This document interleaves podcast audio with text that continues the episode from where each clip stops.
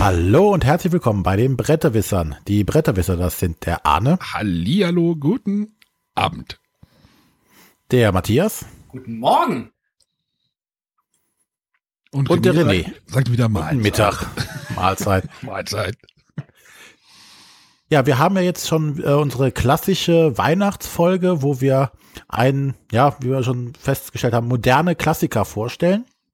Letztes Jahr äh, hatten wir da, was war es, Carcassonne, ne?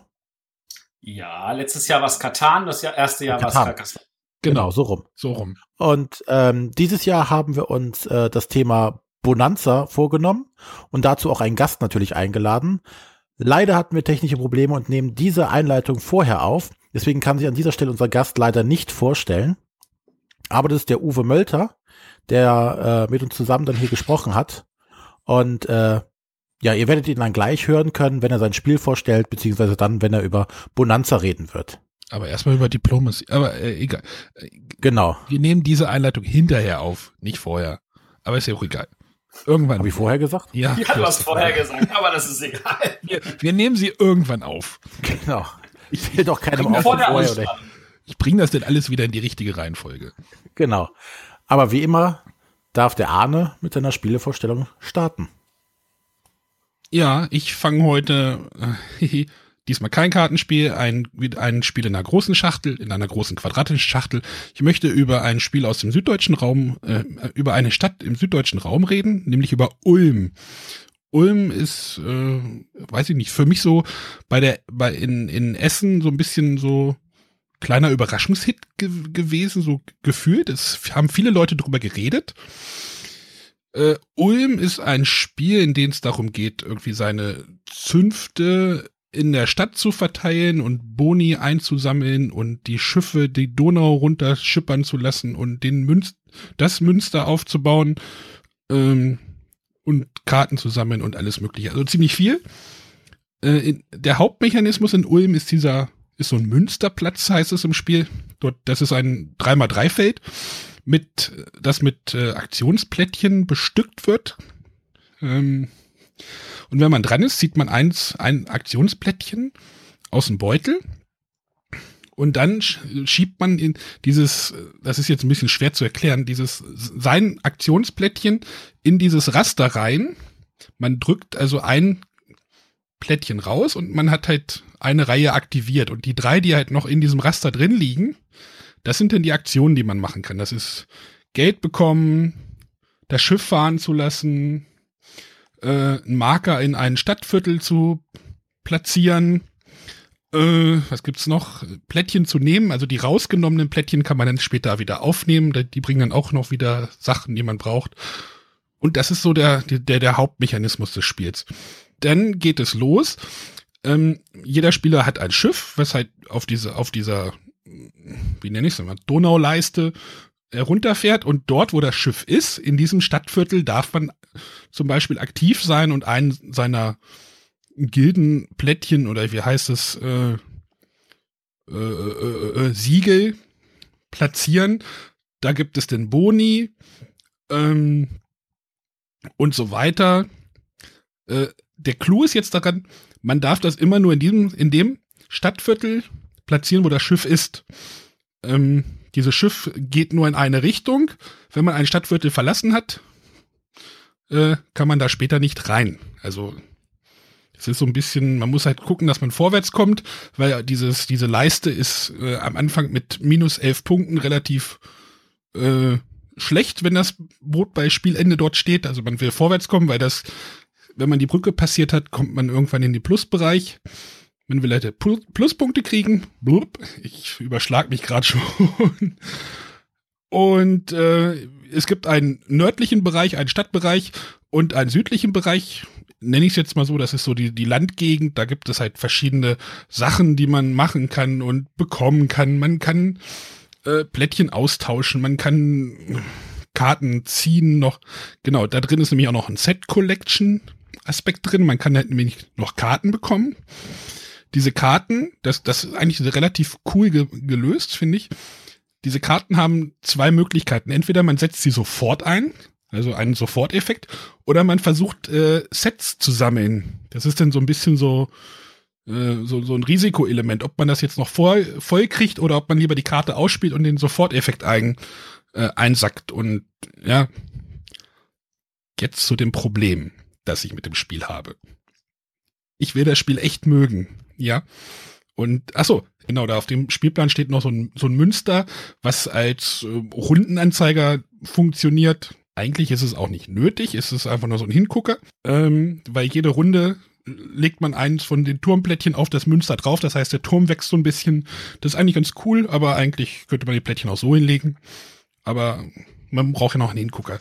Ja, aber trotzdem gibt es sehr lange Wartezeiten in dem Spiel, habe ich in meinen Runden festgestellt.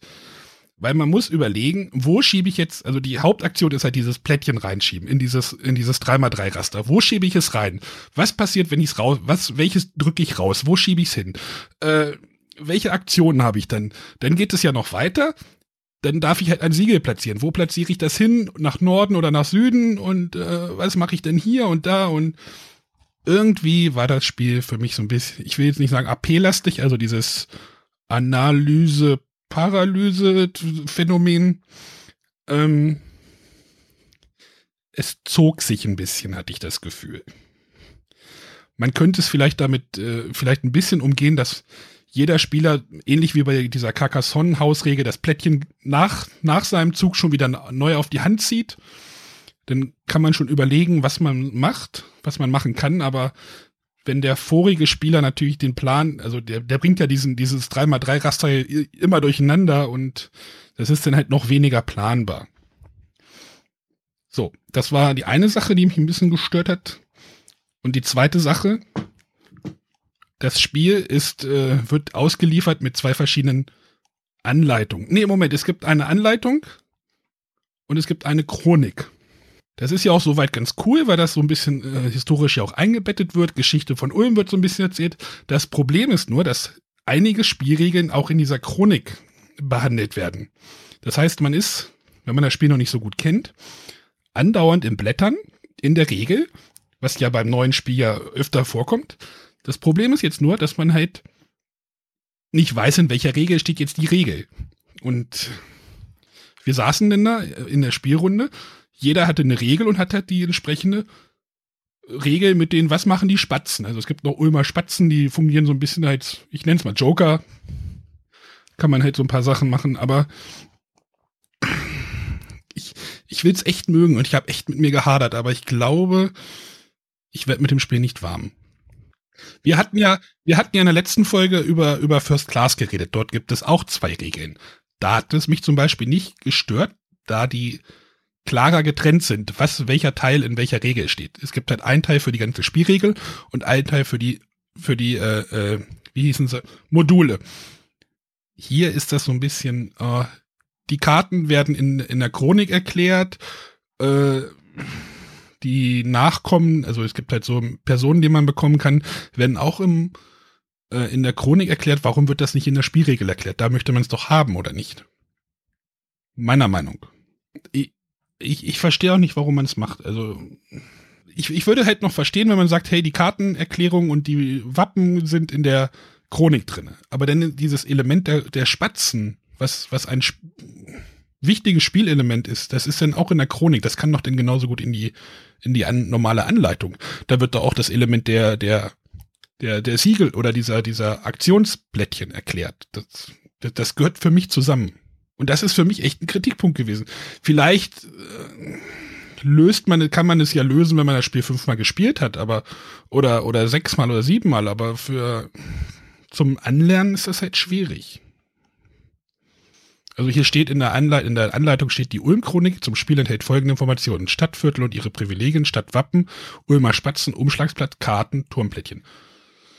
Äh, kann, hätte man das nicht hinten dran setzen können? Ich, ich verstehe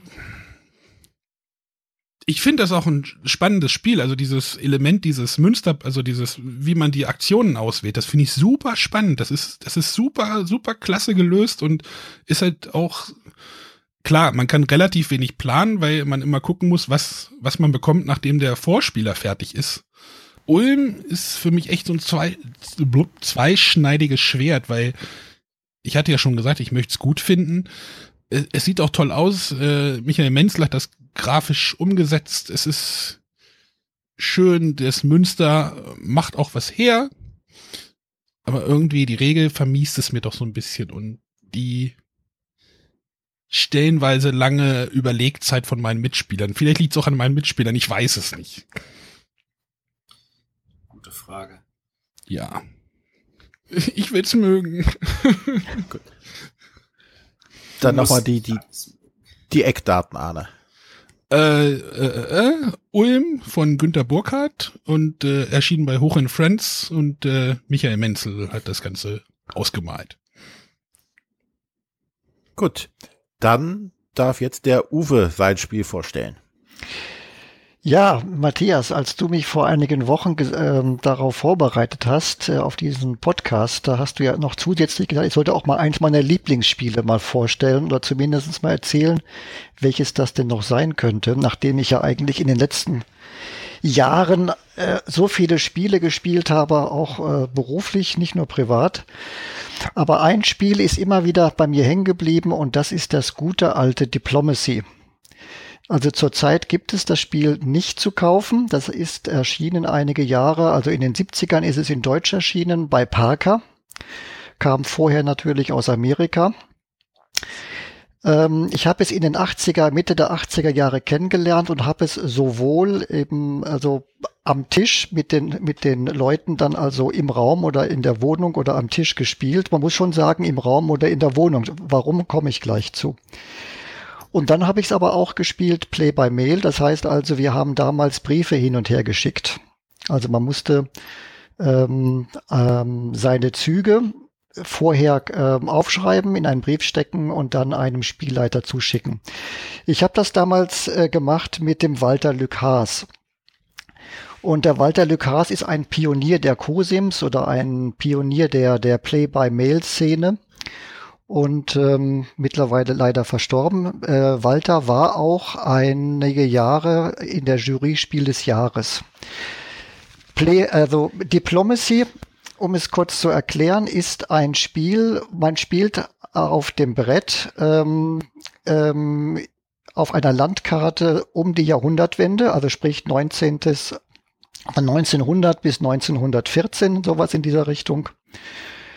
Jeder Spieler ist, äh, repräsentiert ein Land und zwar sie, gibt es ähm, Russland, es gibt äh, Österreich, Ungarn, das Deutsche Reich, Frankreich, äh, Großbritannien das Osmanische Reich, Italien. Ihr hört schon anhand, anhand der Bezeichnungen, das sind nicht mehr die Ländernamen, die es heute so gibt, sondern das sind eben halt die, die es eben halt damals zu Beginn des 20. Jahrhunderts gegeben hat. Und äh, jeder Spieler hat Flotten und Armeen und hat jetzt, äh, musste dann Züge ausgestalten ähm, und äh, mit seinen Flotten und Armeen eben halt von einer Provinz in die nächste sich äh, versetzen. Ähm, nun ist es so, bevor man seinen Zug auch wirklich aufschreibt, das ist das ganz Besondere an diesem Spiel, muss man vorher mit seinen Mitspielern wirklich miteinander reden. Und zwar ist ein Zug immer aufgeteilt in eine Kommunikationsphase, dann in die Zugaufschreibphase und dann als drittes eben halt in die Auswertungsphase. Klingt ein bisschen kompliziert, ist aber eigentlich ganz einfach. Ähm, wenn ich einen Zug mir ausdenke, also zum Beispiel möchte ich, äh, so wenn ich jetzt der ich habe mal sehr gerne immer Italien gespielt. Also wenn ich jetzt von Venedig aus nach Triest ziehen möchte mit einer Armee, ähm, dann muss ich ja ein bisschen dafür sorgen, dass ich vielleicht Unterstützung bekomme oder ich muss schon mal verhandeln. Das heißt, ich muss den Österreicher sagen, also den österreichischen Spieler sagen, hör mal zu, ähm, wie wär's, wenn äh, du mit mir zusammen ähm, das Deutsche Reich angreifst und dann versetzt er zum Beispiel seine, äh, seine Armee, die in Triest steht, Richtung Triol, äh, äh, Richtung Tirol. Und ich, wenn ich mich jetzt mit ihm dann verbünde, offen in der Kommunikation, aber tatsächlich, wenn ich die Züge aufschreibe, tatsächlich meine Armee von Venedig nicht auch nicht zur Unterstützung, damit er nach Tirol äh, äh, ziehen kann, ihn unterstütze, sondern ihm sage, okay, das mache ich, aber tatsächlich sage ich, ich äh, schreibe ich auf, Venedig, meine Armee geht nach Triest und meine Flotte, die in der Adria stehen könnte, die geht ebenfalls, die unterstützt das Ganze nach Triest so erobere ich dann quasi die, die Provinz in Triest. Hinter, danach, wenn das ausgewertet wird, wird geguckt, ob diese Züge, die jeder von uns aufgeschrieben hat, auch tatsächlich durchgeführt werden können. Natürlich gibt es große Enttäuschungen manchmal oder gab es diese Enttäuschungen, aber äh, das Spiel dauert, wenn man das also am Tisch spielt, natürlich auch so seine 20 Stunden, 24 Stunden reine Spielzeit, also rund gut zwei Tage braucht man da schon, wenn man auch mal zwischendurch schlafen möchte. Eine Partie dauerte bei Play by Mail damals äh, wegen der ganzen Zeit eben halt gute zwei Jahre. Also es war schon ganz schön anstrengend, das Spiel zu spielen, aber es machte einen Riesenspaß, weil man lernte neue Leute kennen. Man hat also Leute in ganz Deutschland, in der Schweiz äh, eben halt kennengelernt. Äh, man hatte mit denen also Telefonkontakt, man hatte mit denen eben halt Briefkontakt und hat sich gegenseitig eben halt Spiele, äh, Briefe ge geschickt, hat dann also auch private Dinge damit verbunden und dann einmal im Monat musste man immer seinen Zug machen, wenn man Play by Mail spielte, einmal im, im Monat und dann wurden diese Züge dann an den Walter Lucas geschickt und der hat das ausgewertet und hat dann wiederum die Briefe in seiner in seinem äh, in, einer, in seiner Zeitschrift, die man abonnieren musste, veröffentlicht, sodass jeder sehen konnte, wie die Züge tatsächlich ausgegangen sind. Das so in Kurzfassung. Habe ich euch das so ganz kurz so gut erklärt oder habt ihr Nachfragen? Ja, wenn das Spiel 24 Stunden dauert, darf die Erklärung auch kürzer sein. ja, also äh, ich habe eben gesagt, äh, man spielt nicht am Tisch, sondern man spielt in der Wohnung. Das heißt also, wenn ich mich mit dem italienischen Spieler oder mit dem deutschen Spieler, ich sage also vom Deutschen Reich oder mit dem englischen Spieler äh, mich zurückgezogen habe in ein in, in, ins, äh, ins Kinderzimmer, dann haben eben halt andere, der russische Spieler oder der osmanische, haben sich dann quasi im Kinderzimmer, äh, im, im, äh, im Flur dann zurückgezogen und miteinander verhandelt. Und dann kam man wieder zusammen nach ungefähr, sagen wir mal, nach 10, 15 Minuten und hat dann seine Züge aufgeschrieben und dann eben halt seine Züge ausgewertet. Das dauert natürlich bei Play by Mail natürlich ein bisschen länger. Dadurch braucht man natürlich seine Stunden. Dazu gab es auch was zu essen, dazu gab es was zu trinken. Das heißt, das Ganze war eher ein Happening. Das Spiel war ja eigentlich auch ein bisschen Beiwerk und das, der, der größte Spaß waren die Verhandlungen. Das heißt also, ich habe versucht, andere Leute auf meine Seite zu, äh, zu, zu ziehen, habe auch dann eine Zeit lang äh, versucht, eben halt mit ihm zusammen was zu unternehmen, habe hab ihn überprüft anhand seiner, seiner Züge, die er tatsächlich gemacht hat und konnte dann irgendwann mal, wenn ich der Meinung bin, jetzt kann ich ihm vielleicht in den Rücken fallen und mir vielleicht einen anderen Verbündeten suchen, das ist natürlich nicht gemein, aber das ist die Essenz des Spiels und das hat einen riesen Spaß gemacht eins muss man da schon sagen, wer keinen Spaß verstand oder äh, keinen Spaß versteht, der sollte das Spiel nicht spielen. Wie viele Freundschaften sind dadurch kaputt gegangen? Naja, bei mir eigentlich eher keine, weil ich habe also immer auch dann begründet, warum ich was gemacht habe. Im Gegenteil, ich habe sogar damals eben halt Freundschaften schließen können. Ja, das war, aber, aber äh, du hast ja gesagt, es gibt es nicht. Das Spiel mehr. selbst gibt es zurzeit nicht, nein. Oder also nicht quasi neu. Nicht also im Moment wüsste ich nicht, welcher Verlag das im Moment äh, verlegt hat. Also Parker hat es nicht mehr. Und ich weiß auch nicht, ob es in Amerika noch jemanden, äh, einen, einen Verlag gibt, äh, der das zurzeit äh, auf den Markt bringt weil es keinen Markt dafür gibt? Oder? Ich glaube auch, weil es doch sehr lange dauert. Ich meine, ihr seht das ja auch anhand von Civilization, das dauert ja auch so seine Stunden. Ne? Also ist zwar nicht ganz so lange, aber äh, da gab es jetzt ja vor kurzem von Pegasus eben halt das Mega Civilization, aber ja, ich meine, es gibt eine bestimmte, einen bestimmten, ich sag mal, Freundeskreis, der dieses Spiel liebt. Ich, ich liebe Civilization auch. Aber Diplomacy ist eben halt was Besonderes. Einfach dadurch, dass die, dass du quasi viel von dir selbst in das Spiel hineinbringst. Also du, du würfelst nicht oder machst irgendwelche Züge und äh, guckst dann, wie die, wie die Figuren sich bewegen und das war's dann, sondern äh, du musst wirklich mit den anderen sechs Spielern dich auseinandersetzen, sie versuchen zu überzeugen, sie versuchen zu überreden, mit ihnen ähm, in einen Dialog treten, äh, wo äh, man sagt, also heutzutage Win-Win, also wenn man sagt, okay, geh doch da und da mit deinen Flotten und Armeen hin, dann hast du den und den Vorteil, ich werde mich von da, von der Seite aus unterstützen und von dem anderen Gegner auf der anderen Seite werde ich gucken, dass ich ihn so beeinflusse, dass du deinen Weg machen kannst, damit er dich da, da oben nicht stört. Also mit oben meine ich jetzt aber mal im Norden von Europa. Ähm, das kann man alles wunderbar machen und wenn das gelingt, dann freut man sich. Und dann kann man aber, irgendwann muss aber jemand gewinnen. Das heißt also, natürlich gewinnt derjenige, der am Schluss alleine noch auf dem Brett ist. Das heißt, ein, ein Spieler, äh, der noch ähm, seine Armeen und seine Flotten so weit ausgebaut hat, dass er nicht nur als Italiener, sagen wir mal, nur sein eigenes Land hat, sondern er hat auch noch dann das Osmanische Reich erobert, er hat dann Österreich-Ungarn erobert, er hat also ähm, Frankreich erobert. Andere Länder wie zum Beispiel Spanien, Portugal, Bulgarien, Rumänien oder wie sie alle heißen, sind eigentlich nur Provinzen, die man zu Beginn des Spiels, weil die ja frei sind, erobern kann. In wie Griechenland zum Beispiel, da kann man dann auch ähm, eine neue Armee gründen, wenn man das, wenn man diese Provinz erobert hat oder man kann auch Tune äh, Tunesien ähm, erobern, weil das ist nicht, das gehört am Anfang keinem bestimmten Spieler. So kann man sich am Anfang ein wenig ausbreiten. Man kann sagen, hör mal zu, ich gehe nach Tunesien als Italiener oder ich gehe nach Nordafrika, alles kein Problem. Der Franzose sagt, ich gehe nach Spanien und Portugal, alles kein Problem, das stört mich alles nicht. Aber irgendwann ist dann quasi zwischen dem Italiener und dem Franzosen natürlich kein Platz mehr da, der nicht schon belegt ist. Und dann gibt's natürlich ein bisschen Ärger.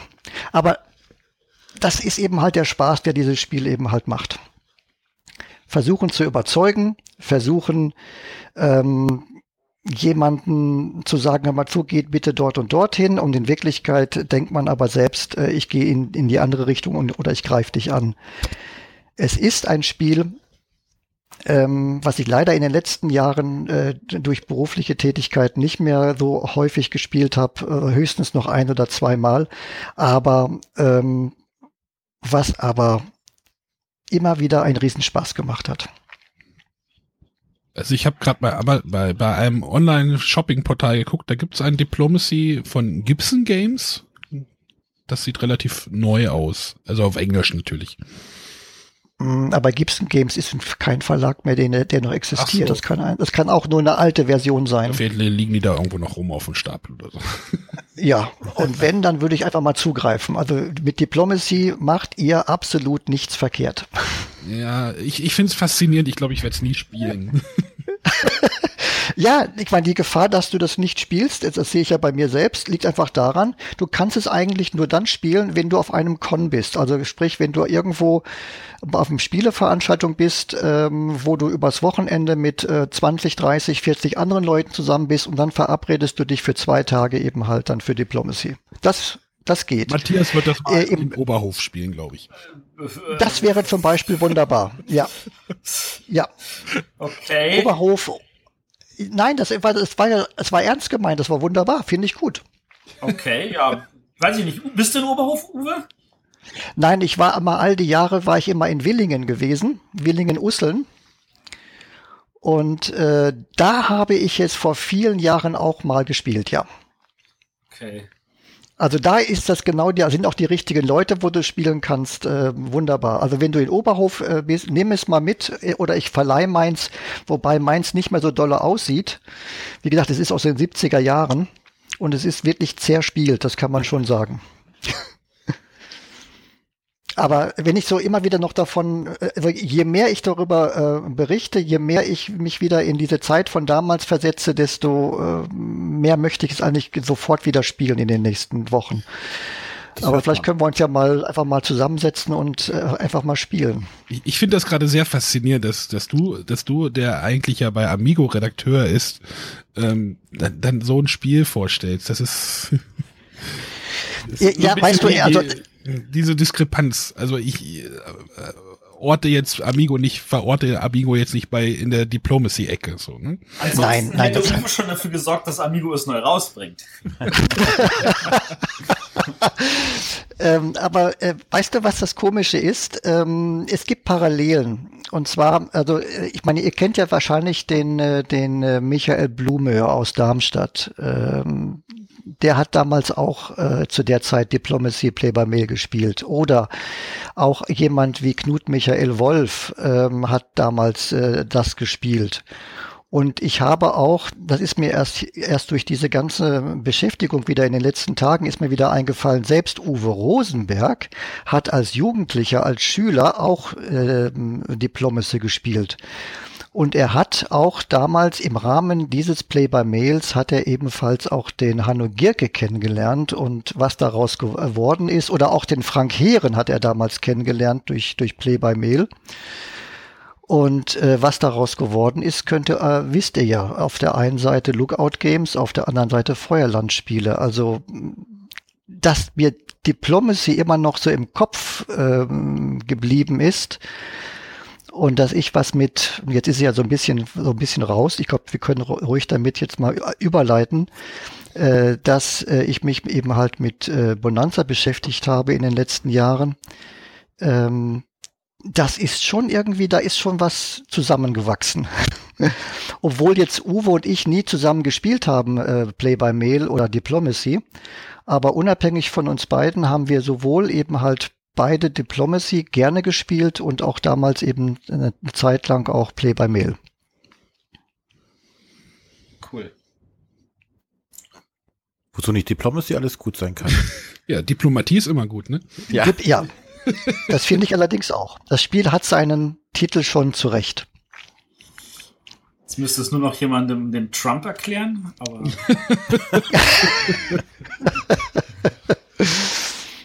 Naja, gut, das lassen wir mal raus, finde ich. Keine Politik hier. Genau. Gut. Ach, vielleicht doch noch eine, eine kleine Sache noch. Äh, ich habe ja gerade den Knut Michael Wolf angesprochen. Also Knut Michael Wolf hatte auch mal eine ähm, seine Wolfs Wirtschaftsbriefe ja veröffentlicht, quasi als als äh, Play-by-Mail-Zeitschrift. Und aus dieser Zeitschrift ist hinterher dann ja die Purple Revue entstanden. Ach, die gute alte Purple Review. Genau. ja, dann äh, kurz noch die Eckdaten zu dem Spiel. Ja, die Eckdaten. Ähm, das Spiel ist, ähm, ich glaube, in Deutschland zumindest ist es 1977 ähm, erschienen bei Parker. Der Autor ist ein gewisser, ein Moment, äh, Callhammer, Callhammer.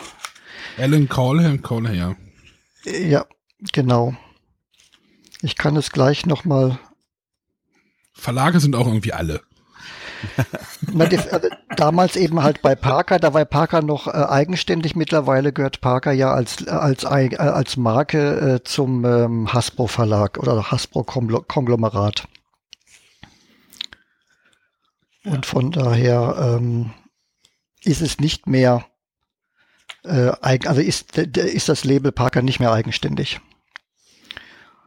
Und äh, wie gesagt, ich glaube oder ich befürchte, dass es zurzeit nicht äh, zu bekommen ist als neues Spiel, sondern höchstens ähm, antiquarisch oh, ja, oder als Secondhand.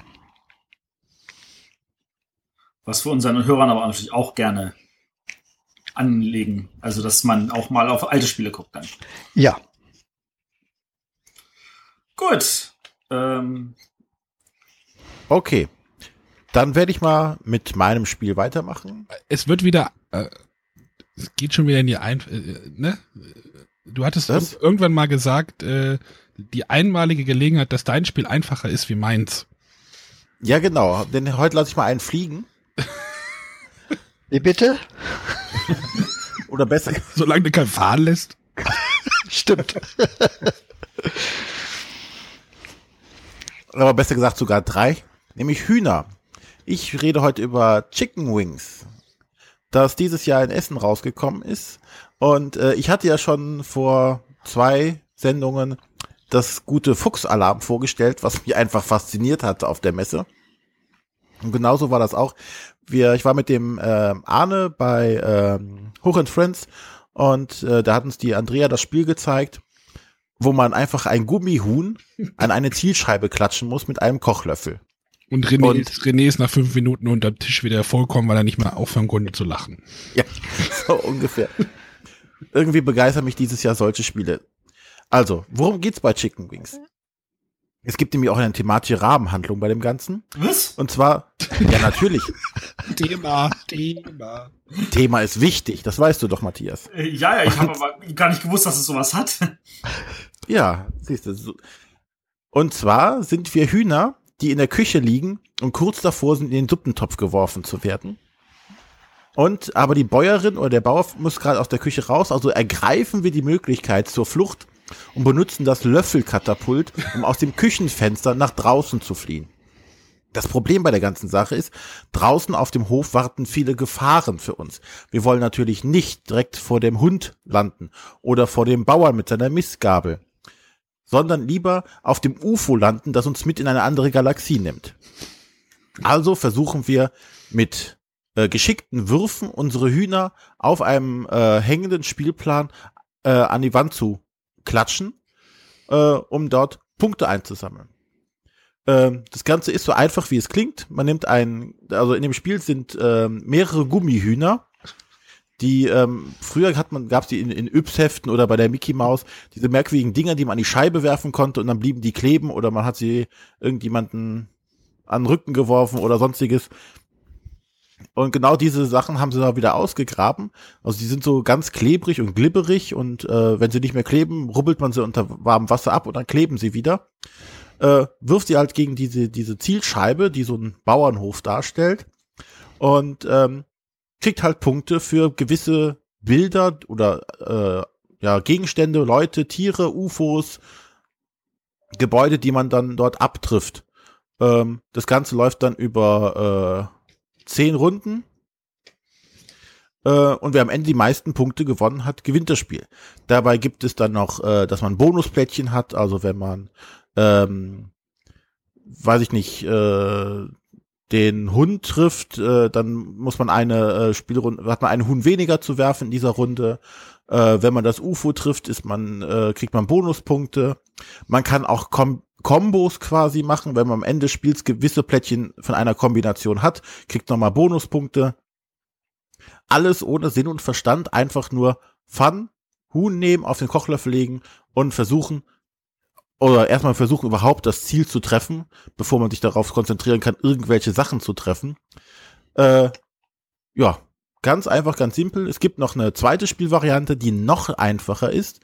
Wenn man dann den Spielplan umdreht, hat man noch ein Hühnerdart, wo es einfach eine Dartscheibe gibt, äh, wo Kreise drauf sind, in die man sein Huhn reinwerfen kann und dann kriegt man dafür Punkte. Ganz einfach, ganz witziges Spiel. Ähm, ich hatte erst den Plan gehabt, das mit auf die Arbeit zu nehmen und äh, wenn ich gerade mal äh, frustriert von meinem Chef bin, einfach diese Gummihühner an die Wand zu werfen. ähm, das hängt aber jetzt trotzdem immer noch zu Hause, weil das ist das Größte für Kinder, auch gerade wenn sie, wenn sie fremd sind äh, und nicht richtig warm werden, einfach sagen, hier, nimm mal den Kochlöffel und schmeiß mal das Gummihuhn hier an die Wand. Dann ist sofort das Eis gebrochen, die Kinder spielen zusammen, alles wunderbar, alle lachen und kichern und der Tag ist gerettet. Tolles kleines Spiel für zwischendurch, das man ohne Sinn und Verstand äh, spielen kann. Inwieweit ist das Spiel und inwieweit ist das Spielzeug? Äh, mehr Spielzeug fast. Okay. Ist doch die Kinder hat egal. Ja, denen ist Ja. es klar, das ist, da, darum ging es jetzt nicht, aber. Und natürlich ist es jetzt nichts, was du äh, am Spieleabend, nachdem du, weiß ich nicht, eine Runde Diplomacy gespielt hast, wirst du wahrscheinlich nicht oder vielleicht zwischendurch Chicken Wing spielen. Das könnte man natürlich schon machen. Wenn man schneller fertig ist mit seinen Züg äh, Planen als die anderen, könnte man zwischendurch eine Runde Chicken Wing spielen. Ähm, aber es ist mehr für den geselligen Abend oder wie gesagt, halt mit Kindern oder vielleicht auch mit der Oma. Es kommt halt einfach Gelächter auf, wenn dieses Gummihuhn ankommt. Und die meisten oder viele Leute können diese Gummihühner ja noch nicht mal anfassen. Damit geht der Spaß ja schon los. Du gibst einem so ein, Hand, so ein Gummihuhn in die Hand und der sagt "Uah", und schmeißt es erst oder lässt es fallen oder schmeißt es weg. Sind die noch heile? Ja, Echt? Also ich hatte, wir hatten ja, wir hatten das ja nach der, auf der Messe gleich mitnehmen können. Da haben wir es halt abends bei, bei René ja noch ausprobiert. Wahrscheinlich hängt der Plan immer noch da. Genau, der hängt immer noch hinter der Tür. Weil da so, da war so ein Garderobenhaken, haben wir es dran gehängt und ich habe gedacht, oh, wie lange die Hühner wohl halten. Aber wenn du sagst, dass die noch heile sind, finde ich ja schon ganz Ja. cool. Und, die wie gesagt, die, ja, die liegen hier offen rum. Und wenn die halt nicht mehr kleben, nimmst du wa- warmes Wasser, rubbelst die ab, den, den Schmutz quasi, und dann werden die wieder von alleine klebrig, wenn sie dann etwas trocken tupst. Ja, cool. Also, Es ist halt einfach witzig, ne? Mehr will es auch gar nicht sein. Okay. Ja. Ich sehe schon, Matthias ist äh, Matthias- schwer beeindruckt. Ich 2000. wurde von so einem Huhn abgeschossen in Essen. Seitdem hast du Angst vor Hühnern. er isst sie lieber. Genau. Matthias, das Ja, war aber ein anderes Huhn, mit dem du abgeschossen worden bist. Das war so ein Chicken-Ding. Das bin ich mir ziemlich sicher. Ja, aber ich glaube, Von wem wurdest du abgeschossen, Uwe? na, ich habe mich an dieser äh, Session nicht beteiligt, aus weiser Voraussetzung. Also, Auch Angst vor Hühnern. ich esse sie lieber. Ja, essen würde ich die, glaube ich, nicht. Ne? Nein, nicht Ja, wir die waren man- Essen. Hat man länger was davon, wenn man die isst. ja, kurz die Eckdaten. Also Chicken Wings äh, von Huch and Friends. Äh, die Autoren sind Silke Briedel und Manfred Reindl, die da einfach was Lustiges zusammengezimmert haben. Gut, äh, dann kommen wir zu meinem Spiel. Ähm, ich habe da ein. Ähm, Also die Sprünge heute, die Sprünge heute in den Spielvorstellungen sind ein bisschen krass.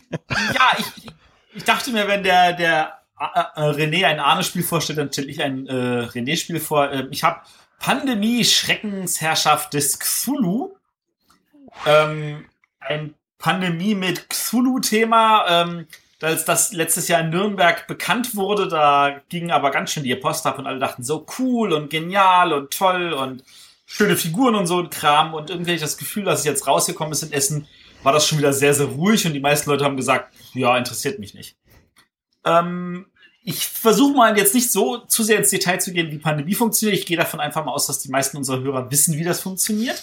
Und wenn nicht, sage ich böse, böse, böse, kauft's und spielt's.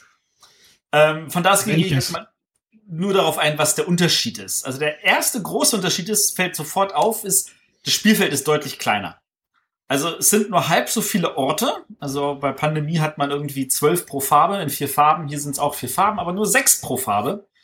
Und äh, es, entsprechend kann man schneller an verschiedenen Orten sein. Der nächste Unterschied ist, dass äh, die Spieler nicht mehr eine Karte haben pro Ort, sondern nur noch eine Karte pro Farbe. Also ähm, beziehungsweise mehrere Karten pro Farbe. Das heißt, ähm, alle grünen Orte gehören zum Beispiel zu dem Ort Arkham und deswegen sind alle grünen Karten einfach Arkham-Karten und können überall im grünen Bereich entsprechend auch frei getauscht werden beziehungsweise genutzt werden. Der nächste große Unterschied ist also, es gibt keine Ausbrüche. Also während beim Pandemie ja immer so sagt, oh, das sind drei Würfel, ich muss da jetzt mal behandeln. Wenn ich einen vierten dazu packe, gibt es nämlich einen Ausbruch und so, dann könnten wir alle sterben. Gibt's hier nicht. Ähm, wir kommen nämlich in diese Orte, kommen halt Kultisten rein. Und äh, diese Kultisten, ähm, wenn da ein Vierter dazukommen würde, kommt aber keiner dazu. Stattdessen kommt ein Schogote dazu. Äh, ein Schogote ist so, so ein größeres Monster. Und was diese Schogoten machen, ist nämlich, die versuchen sich dann zu den Portalen zu bewegen. In jeder der vier Farben, also diesen vier Städten, ist ein Feld ein Portalfeld. Das ist so das, wo wir halt das Böse bekämpfen. Wir müssen das Portal schließen mit den Handkarten. Ähm, also man könnte auch sagen, da ist ähm, die Forschungsstation, wo wir das Gegenmittel entdecken. Und die, wenn die Schogoten dieses Feld erreicht haben, dann wird ein Ritual ausgeführt und ein großer Böser erscheint. Und das ist, das sieht man dann auch, dass es gibt eine Leiste oben, wo da liegen verdeckte Karten und jede davon steht für eins von diesen unsagbar bösen Wesen. Und wenn dann also ein Schogote dahin geschafft hatte oder irgendwie äh, entsprechend äh, eine andere Situation eingetroffen ist, dann wird aufgedeckt und dann kommt ein dauerhafter Effekt, also beziehungsweise es gibt welche mit dauerhaften Effekten, die für den ganzen Rest des Spiels gelten. Es gibt auch welche, die haben einmaligen Effekt, der aber auch schon ziemlich brutal ist. Ähm, das Coole ist, dass die halt wirklich offen liegen bleiben und es immer nur mehr werden. Also wenn ich jetzt etwas mit einem dauerhaften Effekt habe und da kommt noch etwas mit einem dauerhaften und noch etwas mit einem dauerhaften Effekt, dann wird es immer schwerer für die Spieler. Ähm, das macht es eigentlich relativ spannend, weil man auf der einen Seite sagt, ja, das ist ja viel einfacher hier, wir können die Karten schneller tauschen, die Farben zusammenbekommen, äh, wir sind näher beieinander. Auf der anderen Seite ist es halt so, da kommt dieser dämliche Ausbruch und dann verdammt, jetzt müssen wir drei Karten aufdecken. Oh, da ist ein Ausbruch, da kommt ein Schogote. Oh, und die nächste Karte bewegt den Schogoten. Zack, und der ist auch schon gleich bei einem Portal und zack, dann kommt gleich noch eine Beschwörung. Das geht dann manchmal sehr, sehr flott. Ähm, das ist jetzt fast alles an Unterschieden gewesen. Es gibt jetzt noch eine weitere, nämlich die Charaktere, die die Spieler haben. Das sind ja auch so Charaktere, wie, wie wir sie eigentlich aus dem eigentlich äh, normalen Pandemie kennen. Da gibt es dann einen, der kann zwei Felder fahren, statt nur eins Feld zu gehen. Oder es gibt einen, der kann halt äh, die Schogoten für eine Aktion bekämpfen, statt für drei. Äh, all diese Sachen. Die äh, können aber, ähm, also in normalen Pandemie können ja nicht sterben, sondern die agieren einfach so lange, bis wir dagegen das Spiel verloren haben. Hier haben sie aber so Wahnsinnsmarker, also so, so solange sie noch nicht wahnsinnig sind, wenn diese, äh, wenn sie in einen Ort kommen, wo zum Beispiel ein Schogote ist, wo sie ja hinwollen, weil sie wollen den Schogoten bekämpfen, dann müssen sie würfeln. Und dann kann es halt sein, dass sie ein oder zwei von diesen Markern abgeben müssen. Und man startet nur mit vier und wenn die vier weg sind, dann wird man selber auch wahnsinnig, dreht seinen Charakter um, hat jetzt ein paar weniger Eigenschaften, hat ein paar weniger Bewegungsaktionen und kann entsprechend anders agieren. Und äh, das ist eigentlich, ist das, ist das alles sehr, sehr schön gemacht. Also das, das passt thematisch zusammen, es funktioniert rund, es geht schnell. Ähm, wenn da nicht dieses Thema Xulu drauf wäre, würde ich sagen, das könnte man auch verkaufen als mein erstes Pandemie. Das ist nämlich ein wunderbares Einstiegsspiel in Pandemie. Es gibt weniger Felder, es gibt weniger Aktionen, ähm, es gibt einfache und überschaubare Aktionen. Äh, das wäre ein wunderbarer Einstieg, aber durch dieses Xulu-Thema würde ich sagen, äh, wird das leider ein bisschen ausgehebelt. So, René. Das heißt, das Thema steht dem Spiel so ein bisschen im Weg? Zumindest in Deutschland. In Amerika glaube ich das nicht mal. Ich glaube, in Amerika ist das eher eine Hilfe. Also da, da kannst du, da gibt's genug HP Lovecraft-Fans, dass ich glaube, dass die sagen, ach ja, also mit dem Thema nehme ich das jetzt. Und da könnten die dann wahrscheinlich auch sagen, ja cool, dann, dann habe ich einen besseren Einstieg. Vielleicht gibt's auch in Deutschland genug Lovecraft-Fans, dass sie sagen, ja, ich mit Cthulhu schaue ich mir mal das an und entdecken dann ihre Freude an Pandemie. Kann sein. Die gibt's bestimmt. Die gibt's bestimmt, ja. Also, aber ich, ich könnte mir vorstellen, wenn man das halt rausgebracht hätte als Kinderpandemie, so als einfachen Einstieg und dann geht's halt darum, dass irgendwie der äh, Grinch rumläuft oder sowas, das hätte auch funktioniert. Der Krampus, bitte. Ja. Der Krampus. Grüße an die Pädagogen. Ähm, ähm, Matthias, was ich noch nicht so ganz herausgehört habe, findest du das Spiel jetzt gut oder eher doch nicht so gut? Ich find's gut. Ich finde es hervorragend, weil ähm, es geht auch schneller. Und äh, das Spannende ist halt diese, diese großen Alten, die da liegen. Äh, da sind, glaube ich, 13 Stück oder so in der Schachtel. Und nur wenn der letzte aufgedeckt wird, der Xulu selber hat man ja verloren.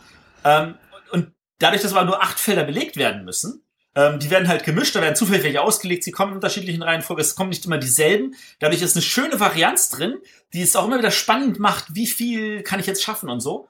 Ähm, wir hatten in einer Partie haben wir das auf dem höchsten Schwierigkeitsgrad gespielt. Das heißt, der Spielerkartenstapel war um acht Karten kleiner. Also hier, hier wird die äh, Schwierigkeit nicht daran gemessen, dass zusätzliche Ausbrüche dazukommen, sondern dass ähm, der Kartenstapel insgesamt kleiner ist. Dadurch, dadurch wird es schwieriger.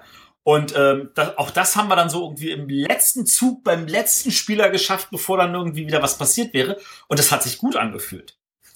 Also das, das ist, äh, finde ich, ein schöner, witziger Abwechslung. Also ich, ich mag ja überhaupt diese ganzen Pandemie-Varianten. Also wir haben am häufigsten, haben wir, glaube ich, dieses Jahr Pandemie die Heilung gespielt, das Würfelspiel, was ich auch angenehm, einfach und schnell finde. Und ich glaube, das ist der große Unterschied zu dem normalen Pandemie, dass ich sehr schätze und auch gerade mit der Erweiterung gerne spiele. Aber das ist schon, es ist schon so groß und voluminös und das ist jetzt so wieder schön klein und schlank. Und Aber das normale ohne Erweiterung Pandemie ist doch nicht voluminös, oder? Nein, aber das Normale ohne die ganzen Erweiterungen haben wir, haben wir schon durchgespielt, sage ich mal. Also das Normale würden wir ohne Erweiterung nicht mehr spielen. Und aber nur, weil ihr es zu oft gespielt habt. Genau. Also es ist nicht, weil, weil wir es nicht gut, nicht gut finden, sondern weil wir es einfach zu oft gespielt haben und einfach, wir brauchen die Erweiterung, damit es eine Abwechslung ist. Und in dem Zusammenhang passt diese Variante hervorragend rein und bietet nochmal eine andere Form von Abwechslung. Also für uns bleibt das definitiv im Regal. Ja, das klingt doch schön. Hätte man das nicht auch als Erweiterung rausbringen können? Also es gab ja mal bei Zug um Zug zum Beispiel so eine, so eine äh, Spin-off-Erweiterung auch irgendwie mit einem Alien und mit einem Monster oder sowas. Nein. Dass die großen Alten irgendwie auf der Welt rum, ist ja bei Eldritch Horror ja auch so. Hätte man wahrscheinlich machen können. Ich finde es aber gut, dass sie es nicht gemacht haben. Also sie haben halt statt der normalen Weltkugel haben sie halt jetzt ne, einen Plan gehabt, wo es halt nur diese vier Städte gibt mit ihren Orten, was thematisch besser passt und was kleiner ist.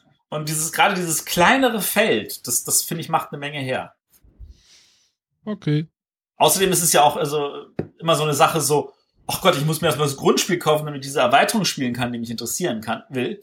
Äh, ja. Das ist ja auch nochmal ein Hindernis. Also es gibt ja auch einen Grund, warum zum Beispiel Hans im Glück seit Jahren in erster Linie äh, Carcassonne-Varianten rausbringt statt Erweiterungen. Oder Amigo Bonanza Varianten rausbringt statt Erweiterungen. Soll ich jetzt was dazu sagen? Gut, das, das kannst du später noch machen. so, Matthias, dann nochmal die Eckdaten. Die Eckdaten, genau. Pandemie, Schreckensherrschaft des Xulu in Deutschland bei Asmodee, also von Siemens Games. Ähm, das ist vom Autor Matt Leacock und Chuck D. Yeager äh, mit äh, künstlerischer Illustration von Fred Jordan, Atakana Ani, Paul Kluka und Chris Williams. Und heute merkt man wieder, dass er die Boardgame Geek Seite offen hat. Äh, oder die Anleitung in der Hand. Ach so, okay. Gut, das war jetzt die Spielevorstellung. Und dann kommen wir jetzt schnell zur Frage der Woche. Ja, ich habe mal wieder gekramt. Äh, die Weihnachtszeit äh, nähert sich jetzt ja langsam dem Ende. Ich weiß gar nicht, die Folge kommt noch vor. Ja, die kommt noch, die kommt zu Weihnachten. Wahrscheinlich hört er sie gerade unter dem Tannenbaum, hoffe ich. Ähm, aber ich weiß nicht, wo uns die Frage erreicht hat. Le Bordfisch hat uns gefragt, vielleicht könnten die Bretterwisser ja mal erklären, warum denn das Spiel des Jahres so oft verramscht wird. Und warum manchmal nicht? Zum Beispiel Zug um Zug. Tja, Matthias. Ja, das darf ich wieder. Oder willst du, Uwe? Wahrscheinlich nicht, oder? Verlags. naja, als Verlagsvertreter sollte ich mich ein bisschen zurückhalten. Aber ähm, also Spiel des Jahres heißt ja nicht unbedingt, dass ein Spiel ähm, für die äh, für den Familien für die Familienzielgruppe auch wirklich gut geeignet ist oder genau auf dem Punkt für diese Zielgruppe ausgewählt worden ist, sondern Spiel des Jahres, soweit ich die äh, Jury immer verstanden habe in den letzten Jahren, sie wollen schon ein etwas besonderes Spiel auszeichnen, das irgendetwas hat, was anders ist und was die anderen Spieler nicht, äh, Spiele nicht haben. Und dann trifft es sich häufig, dass ein Spiel sehr gut ankommt, wie Carcassonne oder wie Siedler von Katan oder Zug um Zug oder ähm, äh, wie jetzt äh, das letzte aus, aus, aus diesem Jahr, Cold Express, was gut angekommen ist und andere Spiele eben halt weniger gut. Ähm, ich denke, dass viele Leute, die dann ungefragt, äh, sagen wir mal, ungefiltert einfach äh, im Laden hineingehen und sagen, ich nehme das Spiel des Jahres oder sie bekommen es empfohlen, das ist das Spiel des Jahres oder äh, orientieren sich an dem Label, kaufen es und dann stellen sie im, im Nachhinein fest, okay, es ist doch nicht so sehr das, was ich darunter eben verstehe, was mir Spaß macht. Dann geben sie es wieder zurück, also in Form von Secondhand oder so etwas. Ähm, natürlich passiert das umso mehr, weil Spiel des Jahres eben halt pro Jahr oder sagen wir mal im ersten Jahr, wo ich es um die 350 oder 1000 Stück verkauft, dann ist die Gefahr natürlich größer, dass hier eine wesentlich größere Menge an Leuten dieses Spiel wieder nicht gut findet. Ähm, es ist einfach eine, sagen wir mal, die Macht der Zahl. Ein anderes Spiel, was nicht Spiel des Jahres geworden ist, wird eben halt weniger gekauft oder ist, ist in der Gefahr, weniger gekauft zu werden und ist aber auch dann weniger in der Gefahr, häufiger wieder in irgendeiner Form zurückgegeben zu, äh, zu geben. Also sprich wieder in den Second-Hand-Markt äh, zugeführt zu werden. Ich glaube, was diese Frage aber ansetzen will, ist noch bevor es in den Second-Hand-Markt läuft, nämlich gerade auch das Vorweihnachtsgeschäft, bevor die meisten ihr Spiel des Jahres ausgepackt haben. Ich glaube, die Problematik ist eher, dass das Spiel des Jahres für den Handel oft ähm, ein Zugpferd ist, die Leute in den Handel zu holen. Und deswegen sagen, äh, also damit wird ja auch konkret beworben, weil viele Leute sagen, die können was mit dem Pöppel anfangen. Der ist jetzt seit fast 40 Jahren im, im äh, Markt. Entsprechend äh, hat er auch ein, eine gewisse Aussagekraft und viele Leute sagen, ah ja, Spiel des Jahres, da greife ich einfach erstmal zu. Und für die, den Handel, der sagt dann so, ach alles klar, dann versuchen wir das zu verramschen und ähm, die Leute in den Laden zu holen und dann lassen sie hoffentlich Geld für andere Sachen auch noch da. Naja, verramschen ähm, würde ich es nicht nennen, Matthias. Also es ist schon eher ein Lockvogel, da hast du schon recht. Aber das ist ja auch genau der Punkt, den ich gerade angesprochen habe. Wenn die Leute eben halt durch den etwas preiswerteren Preis, also billigeren Preis ähm, motiviert werden, das Spiel zu kaufen und dann noch den Pöppel haben, dann geht das Spiel eben halt öfters über die Ladentheke. Aber freut sich der Verlag darüber oder ist ihm das nicht recht? In den meisten Fällen ist es dem Verlag nicht so ganz recht, muss ich sagen. Und ähm, denn äh, wenn ein Spiel, was normalerweise 30 Euro kostet, dann hinterher nur noch die Hälfte so in der Zeit vor Weihnachten dann äh, verkauft wird, das ist dem Verlag wirklich nicht recht, weil es dann ja auch dann heißt, ja, normalerweise ähm, die verdienen zu viel an dem Spiel. Es geht ja auch preiswerter. Das ist, ist schon so, da ist schon so eine Schieflage. Also den Verlagen ist das nicht so ganz recht, das stimmt. Okay. Also ich, ich glaube, da kommt jetzt aber noch ein anderer Punkt hinzu natürlich, ähm, dass der Handel, also da möchte ich jetzt also auch nicht mich zu weit rauslehnen, aber der Handel versucht natürlich auch die Verlage, das Wort erpressen ist jetzt das Falsche, ähm, natürlich ein bisschen so noch zusätzliche Rabatte abzuwürgen, so fragt dem Motto. Motivieren. Genau, wir nehmen größere Mengen, dafür hätten wir noch gerne folgenden Rabatt und diesen Rabatt jagen sie dann durch und machen das Spiel dadurch noch mal günstiger. Und da ist natürlich auch die Frage, wie weit macht ein Verlag das mit und wie weit nicht. Und da gibt's natürlich dann Verlage, die sagen, nee, wir machen das nicht mit und dann äh, kann es sein, dass das Spiel tatsächlich weniger billiger wird, äh, aber wahrscheinlich auch trotzdem dann auch noch weniger oft verkauft wird. Ähm, ich glaube, da ist die Balance sowohl für die Verlage als auch für den Handel sehr schwer zu finden. Gut. Denke, das sollte so als kleiner, kleine Antwort darauf umfassen, wenn wir es jetzt nicht behandeln können. Genau. Für Le Bordfisch. Gut, dann kommen wir jetzt zum Hauptthema. Ja, wie schon oben angedeutet oder vorhin angedeutet, es geht heute um Bonanza. Einen der Klassiker, die wir jetzt ja immer in unseren Weihnachtsbächeln behandeln wollten. Und wie gesagt, da ist der Uwe unser Fachmann jetzt für. Ja. Der darf uns jetzt oder mit, mit uns etwas über Bonanza parlieren. Tja, wo soll ich denn damit anfangen? Habt ihr da eine konkrete naja. Frage? genau, wie fing's denn an? Wie fing's denn an? Äh, es fing an, jetzt speziell mit Bonanza. Also ich kannte Uwe Rosenberg ja schon etwas länger. Beide haben wir zu der Zeit in Dortmund gewohnt. Er hat in Dortmund zu der Zeit ähm, äh, in Dortmund studiert, Statistik. Übrigens auch äh, zeitgleich mit Hanno Gierke, der dort ebenfalls äh, Statistik studiert hatte. Äh, was jetzt im ersten Moment aber nichts mit Bonanza zu tun hat. Das kommt erst ein bisschen später. Ähm, ich habe damals in Dortmund gewohnt und habe dort ähm, unter anderem auch als Journalist, als Radiojournalist gearbeitet und habe dann auch wieder, ich habe vorher bei Ravensburger gearbeitet, bin dann nach Dortmund gezogen als das aufgehört hat. Und dort in Dortmund, äh, während der Zeit, wo ich dann Radio gemacht habe, habe ich dann also auch Kontakt gefunden zu Amigo und habe dann angefangen für Amigo ähm, die Redaktion zu machen. Und in dieser Phase habe ich dann ähm, intensiver mich mit äh, Uwe Rosenberg getroffen. Äh, das erste Spiel, was ich mit ihm gemacht habe damals, war Lifetime. Das ist ein Spiel gewesen, wo es ähm, ähm, um Daten ging, also und zwar um Jahres, äh, um, um Geburtsdaten und Todesdaten von ganz berühmten Menschen.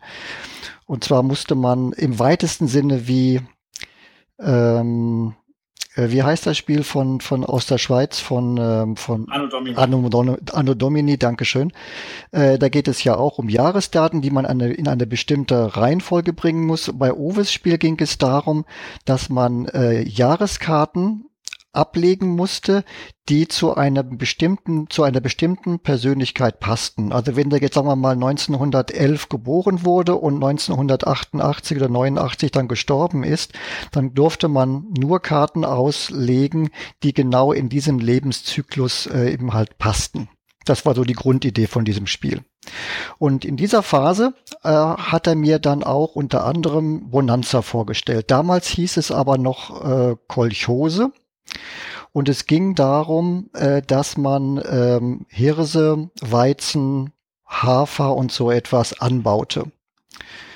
Und äh, dieses Spiel habe ich dann äh, in der Nähe von der Uni in einer Kneipe kann man nicht sagen, eher so Bistro-ähnliche Restaurant, haben wir das dann äh, gespielt mit mehreren Leuten und ich war damals sofort begeistert. Also Uwe hat das Spiel ähm, fertiggestellt und war der Meinung, das könnte ich jetzt einem Verlag vorstellen. Ich war jetzt glücklicherweise damals der Erste, dem er es vorgestellt hatte und ich habe es dann auch nicht mehr zurückgegeben, sozusagen. Das war 1985 im Herbst, äh, Entschuldigung, 1995 im Herbst. Ich habe das dann äh, im Verlag vorgestellt. Ähm, da kam es dann auch ganz gut an. Und äh, dann habe ich ähm, für dieses Spiel einen Grafiker gesucht und habe aber mit Uwe schon damals äh, vereinbart, also das Thema Hafer, äh, Weizen, Hirse ist nicht unbedingt so das äh, sexy Thema.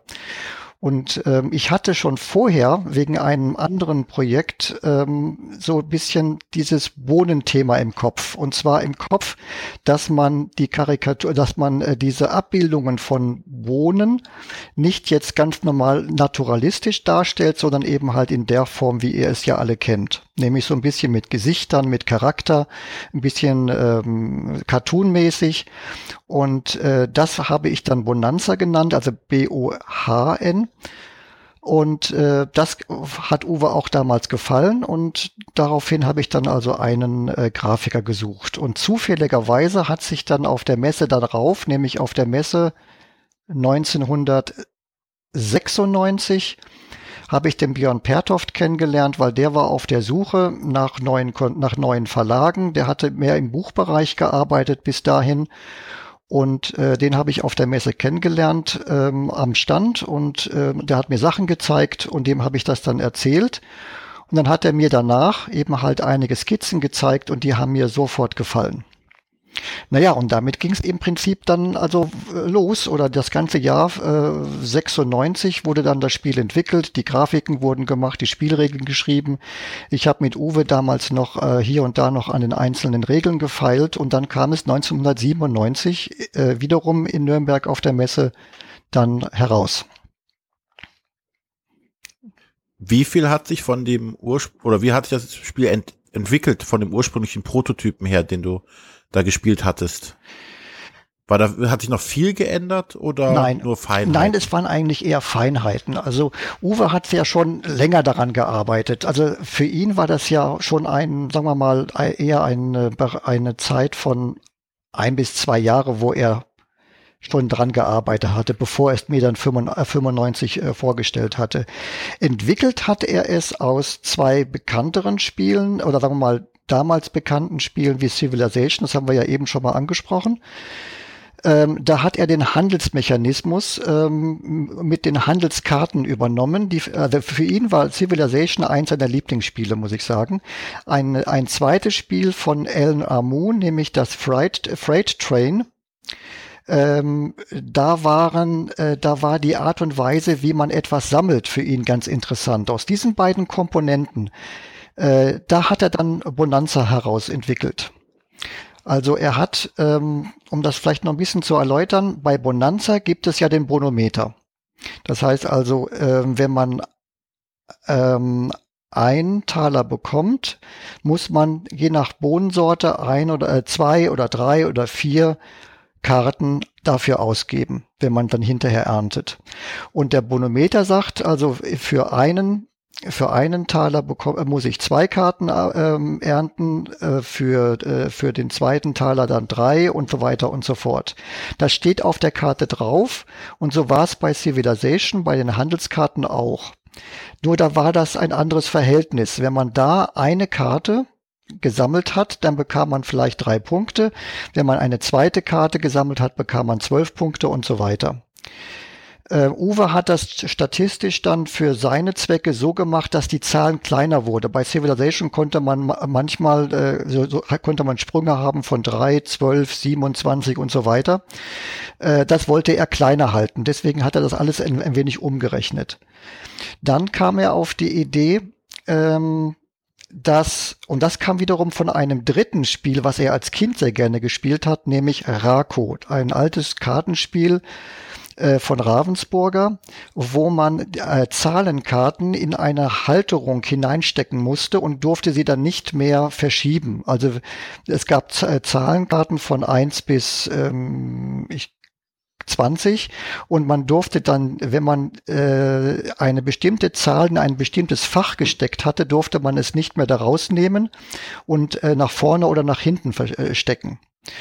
Und das hat er eben halt dann übernommen für seine Kartenhand. Das heißt, eine, eine, eine ähm, wie man es ja normalerweise gewohnt ist, äh, man bekommt die Karten auf die Hand äh, als normaler Skatspieler oder so und dann sortiert man die Karten.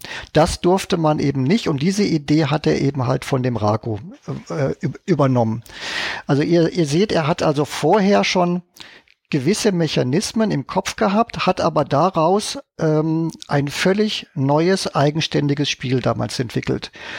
Und ähm, aus dieser, aus, ähm, also ich hatte eben noch Freight Train gesagt, ähm, da kommen die Bohnenfelder wieder ins Spiel. Damals waren es dann bei ihm waren das dann Silos, also das heißt also ihr Hafer, Hirse und so weiter wurden nicht auf Felder angebaut, sondern sie wurden in Silos gelagert.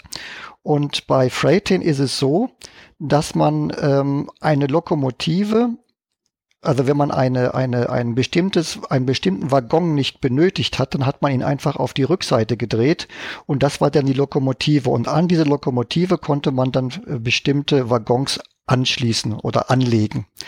Und äh, diesen Mechanismus hatte er anfangs bei Monanza ebenfalls drin gehabt, bis er dann auf die Idee gekommen ist. Und das hatte er dann auch, das war so ein bisschen so die Diskussion, die ich mit ihm hatte.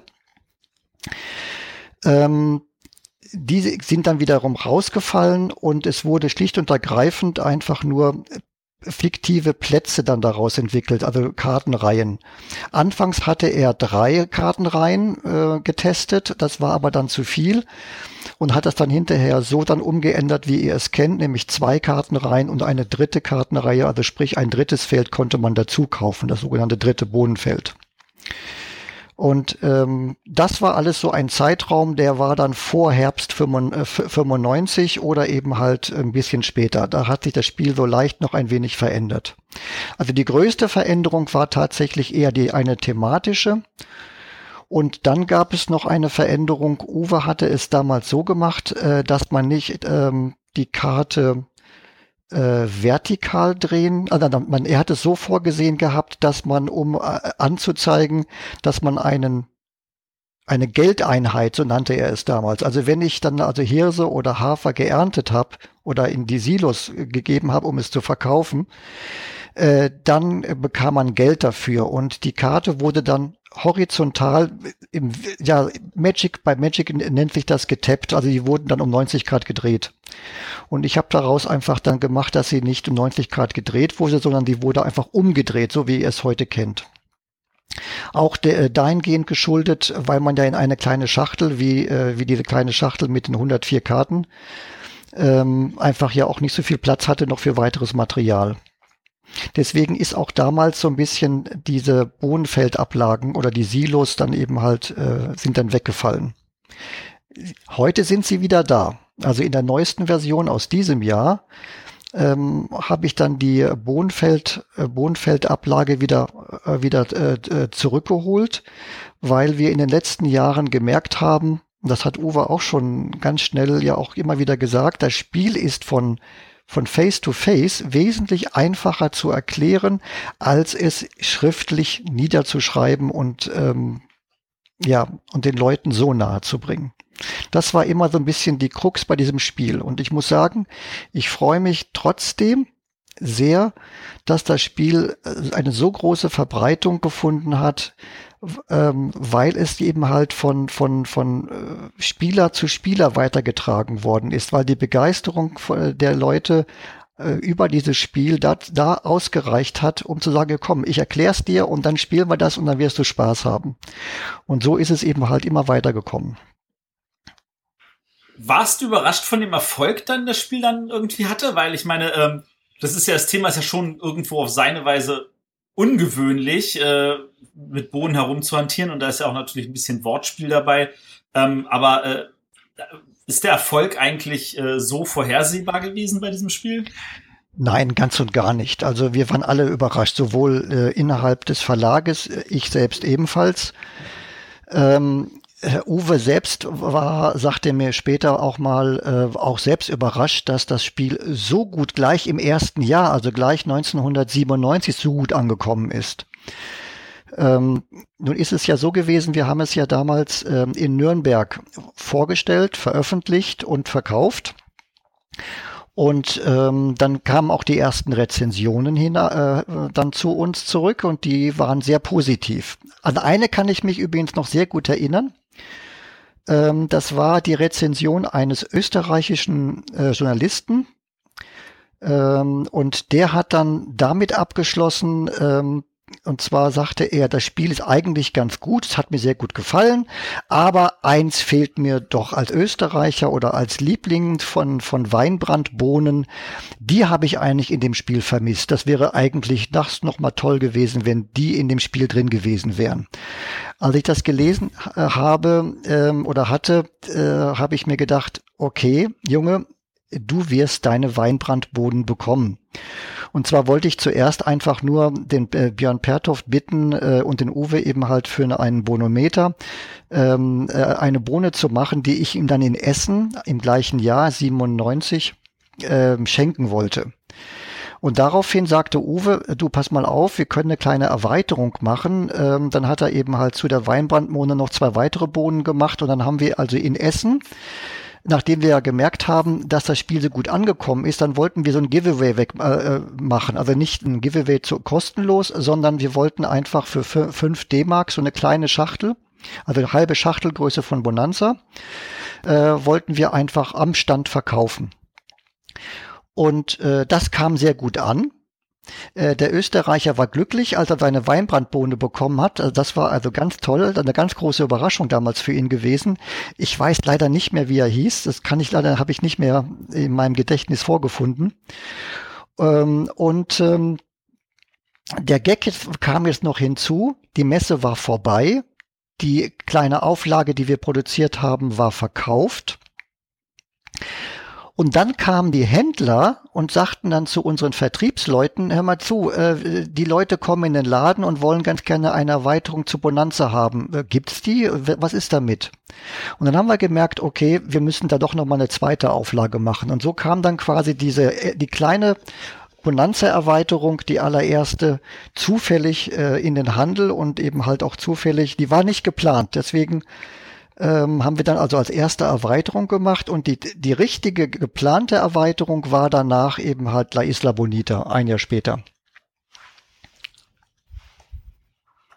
Wenn wir jetzt von Erweiterung reden, ich meine, ähm, du hast ja gerade gesagt, La Isla Bonita, das war ja so, ein so ein Seefahrerthema. Ja. Ähm, dann gab es ja auch Space Beans, das ist jetzt zwar ein eigenständiges Spiel, aber das war so ein Sternfahrerthema. Da ist ja so ein Vergleich zu Katan gezogen worden. So ja. nach dem Motto, oh, was gibt's denn für Katan? Also wird's das jetzt auch für Bonanza geben. Und da gab's dann noch Städte und Ritter, aber da gab's dann, dann wieder das High Noon. Äh, war das beabsichtigt oder ist das so zufällig passiert? Das war, das war ein wenig beabsichtigt, ja. Ähm, Uwe und ähm, also Uwe hatte äh, auch Spaß an äh, Siedler von Katan gehabt. Und als Siedler von Katan rausgekommen ist, nämlich damals äh, die, die Seefahrererweiterung, ähm, äh, da haben wir uns gedacht, okay, wir, wir machen uns, wir erlauben uns einen kleinen Scherz und wir machen auch eine sogenannte äh, Seefahrererweiterung, haben es natürlich so, so nicht genannt, aber La Isla Bonita war quasi Bohnen zur See. Und äh, das war bei der Städte und Ritter oder sprich bei, bei Highbone ein wenig ähnlich.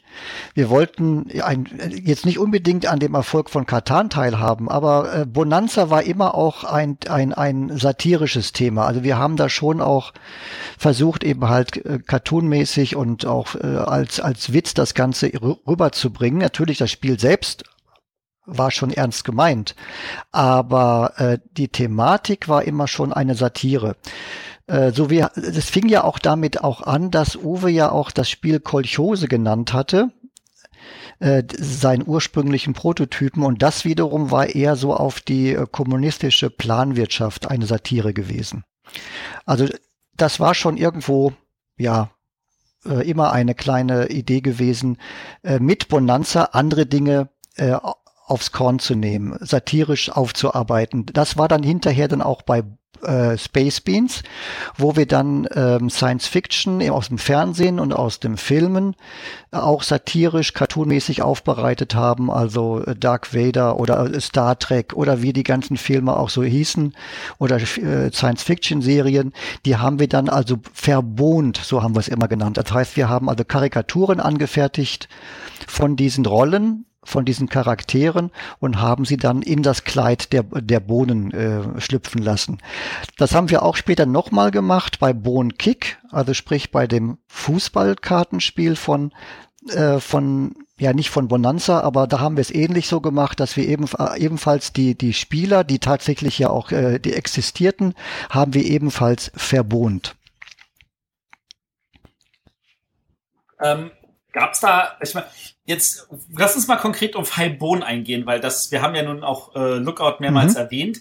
Ähm, Highbone ist ja zuerst bei Lookout ja. erschienen und es war mehr oder weniger auch die erste Erscheinung bei Lookout überhaupt. Und äh, wenn ich das jetzt richtig erinnere, du darfst jetzt mich da gerne korrigieren, war es ja so, dass der ähm, Herr, dass der Hanno Girke ja die Idee ja. dafür hatte und der wollte das rausbringen und von Amigos Seite hieß es so, na, wir glauben, das funktioniert nicht. Ähm, ja, nicht so ganz. Ja. Also äh, es ist richtig, ich hatte ja auch am Anfang ja schon mal gesagt, ähm, Hanno Gierke, den der Uwe ja auch schon äh, lange kannte. Und als Hanno wieder zurückgekommen äh, war aus Amerika, er hatte ja eine Zeit lang in Seattle gewohnt, ähm, da hat er eben, er wollte auch immer schon mal einen eigenen Verlag machen und hat also mit Uwe dann zusammen diesen Verlag Lookout Games gegründet. Und als der Erfolg, und zusammen mit und Marcel auch zusammen mit Marcel, richtig.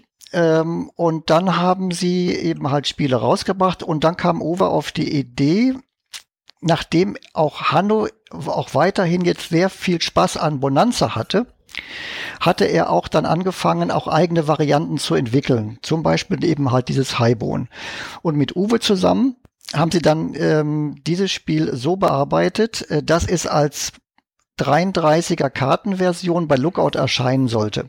Und ich hatte mit Uwe und mit Hanno eben halt damals äh, so vereinbart, ähm, ihr könnt im Rahmen von, von, äh, von Lookout ähm, nicht nur dieses Highbone machen, sondern auch wenn euch andere Dinge noch einfallen, könnt ihr auch weitere äh, kleine äh, Erweiterungen machen.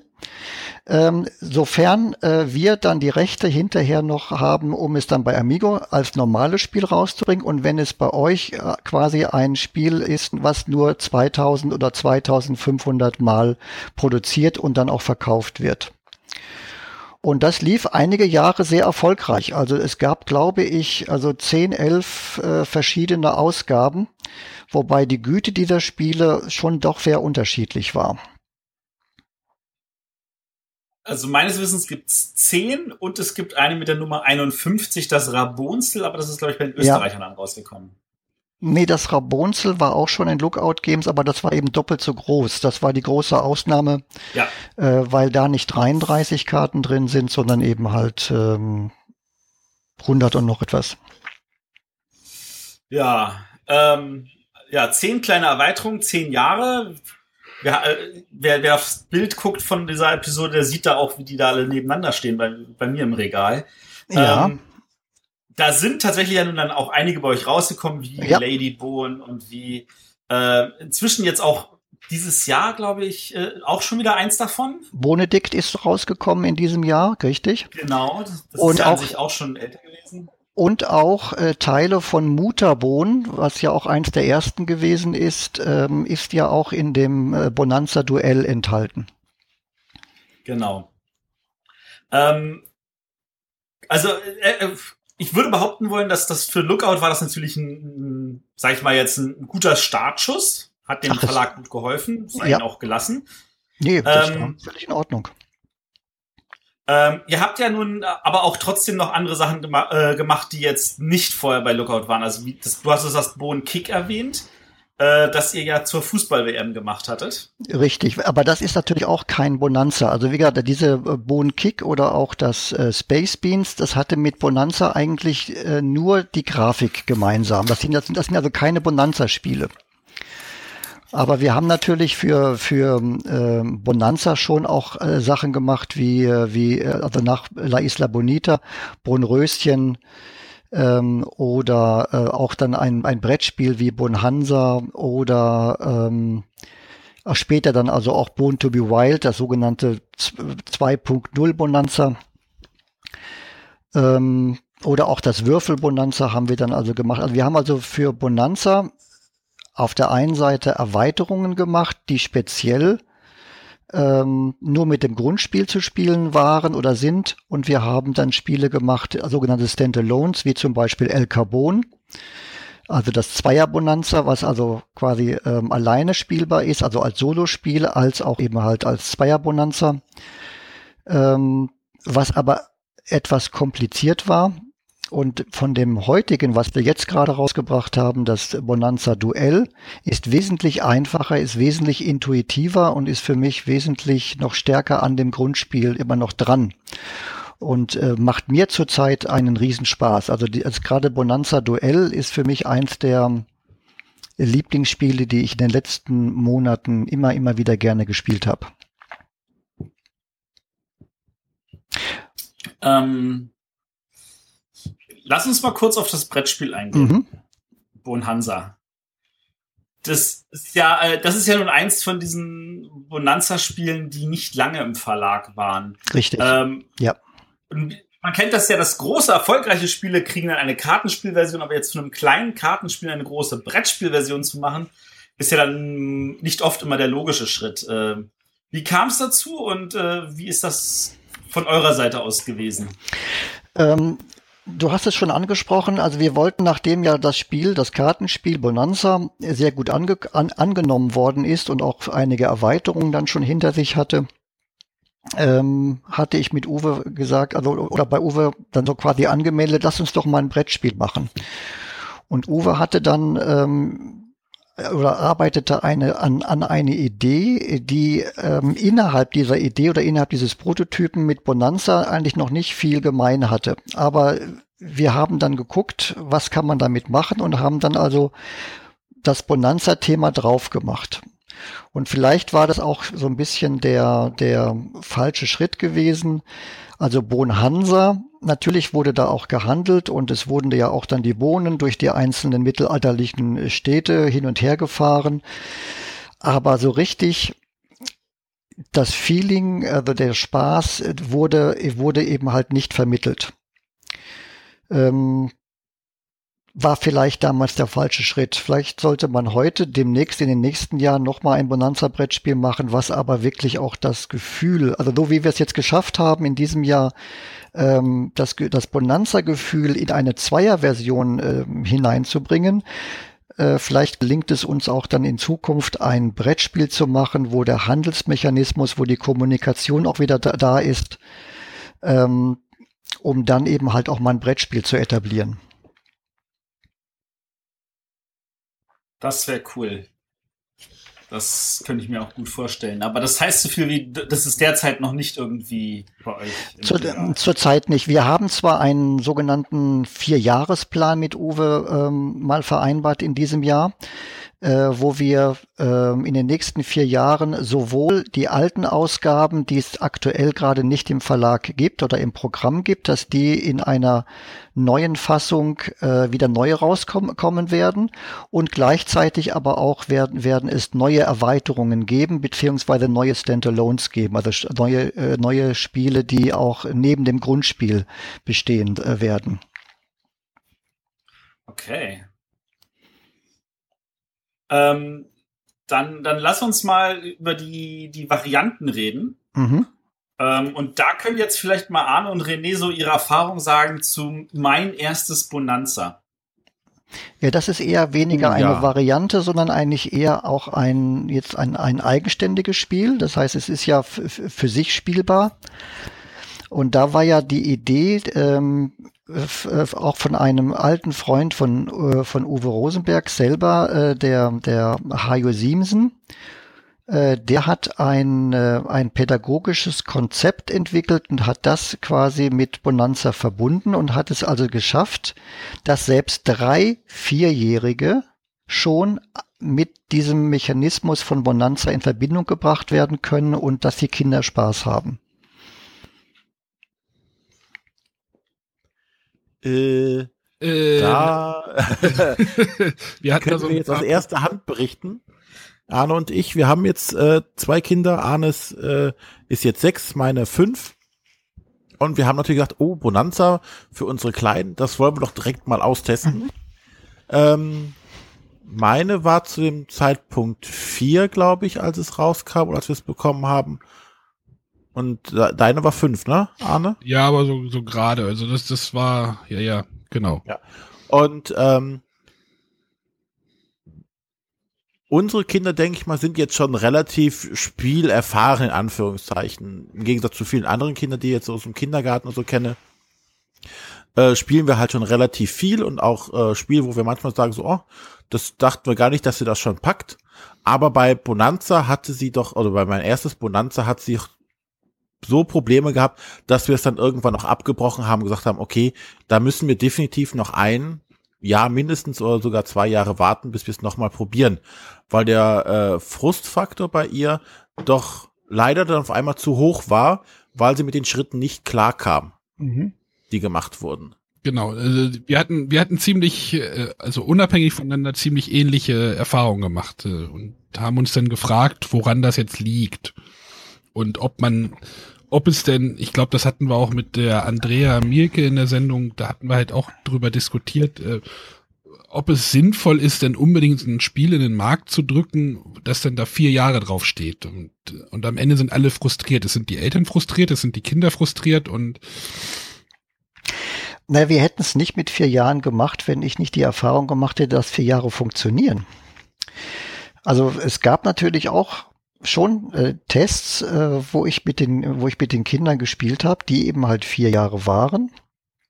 Ich meine, wir haben nicht drei Jahre aufgeschrieben, weil ähm, äh, der der der Hajo Siemsen hatte also auch mit Kindern gespielt, die drei Jahre waren, ähm, wo das schon auch geklappt hat. Aber ich glaube, man muss sich ein wenig lösen von dem, was wir als von den Erwachsenen da ähm, von Bonanza erwarten und was die Kinder in dem Alter von Bonanza erwarten können.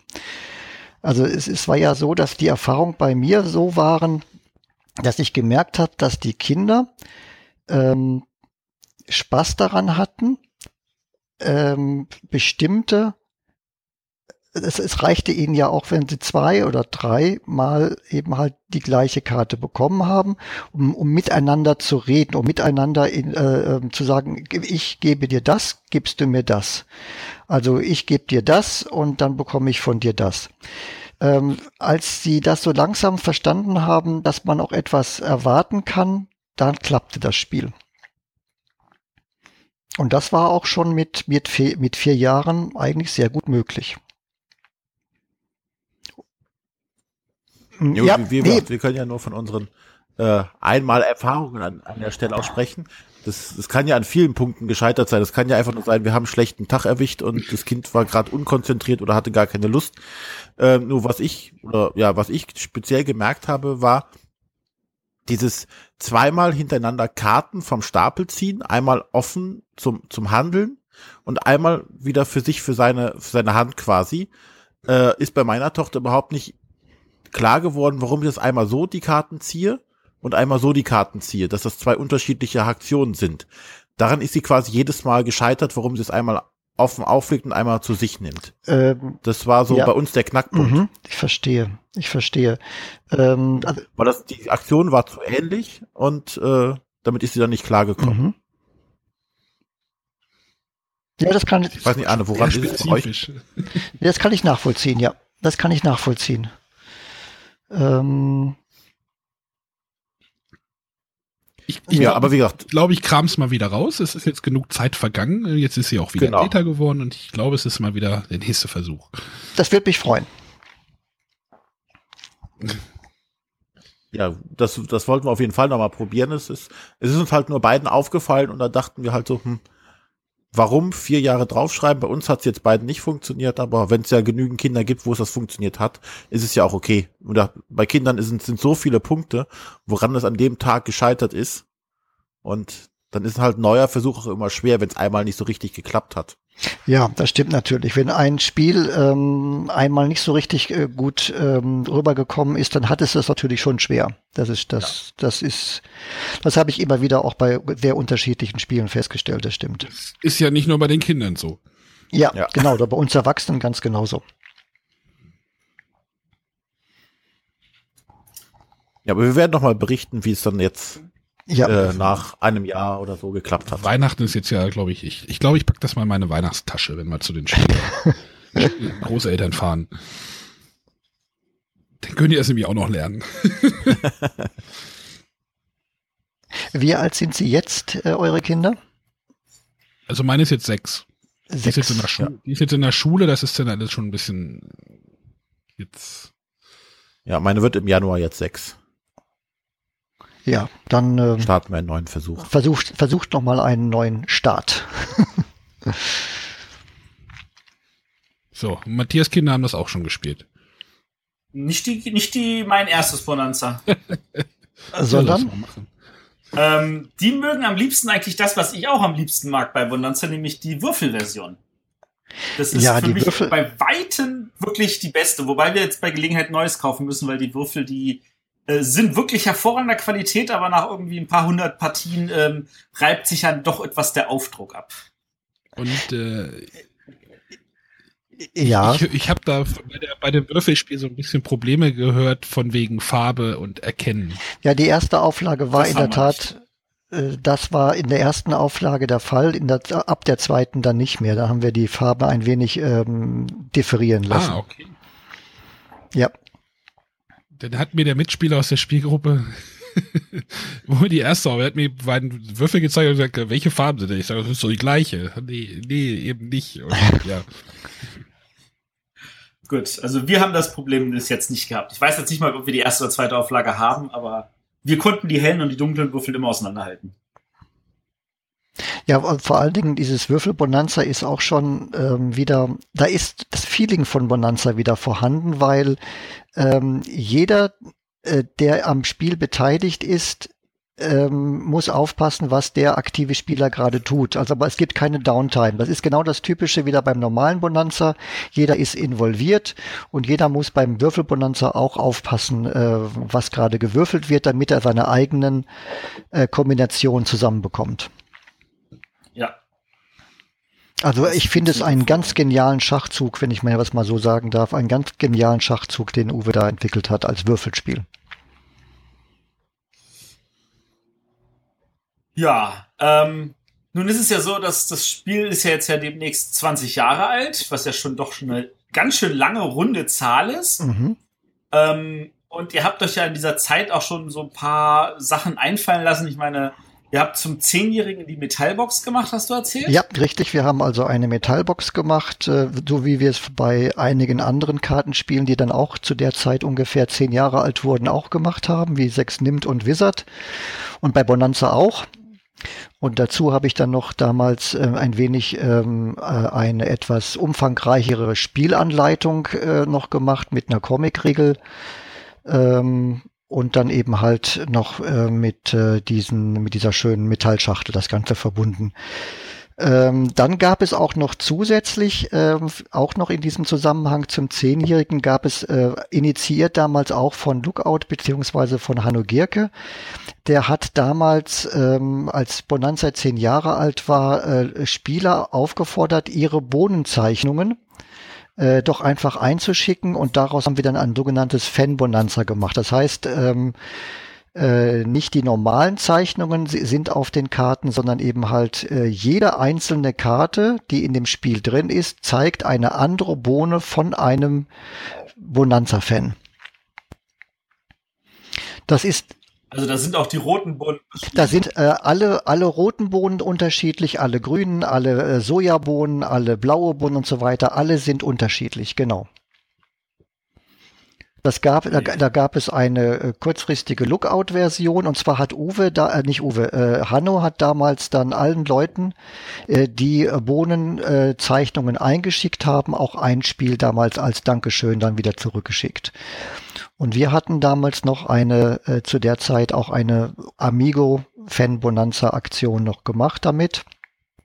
Das war zum Zehnjährigen, also sprich, wir haben auf der einen Seite diese wir hatten diese Blechschachtel und dann hatten wir auch die Ausgabe mit dem Fan Bonanza. Das waren diese beiden Sachen. Zusätzlich hatten wir auch noch ein kleines Buch rausgebracht, nämlich ein sogenanntes Fanbuch, was, wo Uwe Rosenberg dann damals ähm, äh, sehr viel über Bonanza, wie er das entwickelt hat, äh, welche Varianten er noch so im Kopf hatte und so weiter und auch noch einige Beiträge von, von, von Bonanza-Spielern sind alle in dieses Manuskript geflossen und das wurde dann auch nochmal in einer kleinen Auflage damals äh, veröffentlicht. Das haben wir zum Zehnjährigen gemacht.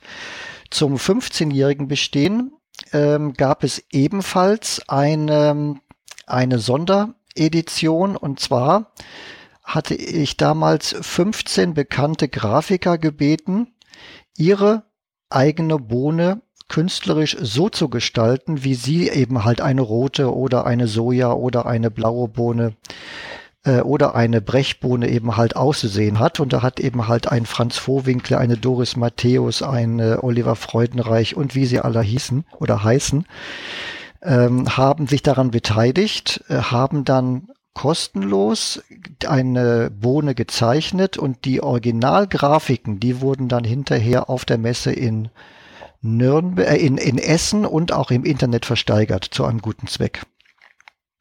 Und auch von diesen Bohnen oder von diesen äh, Zeichnungen wurde dann nochmal eine Sonder, äh, Sonderausgabe gemacht.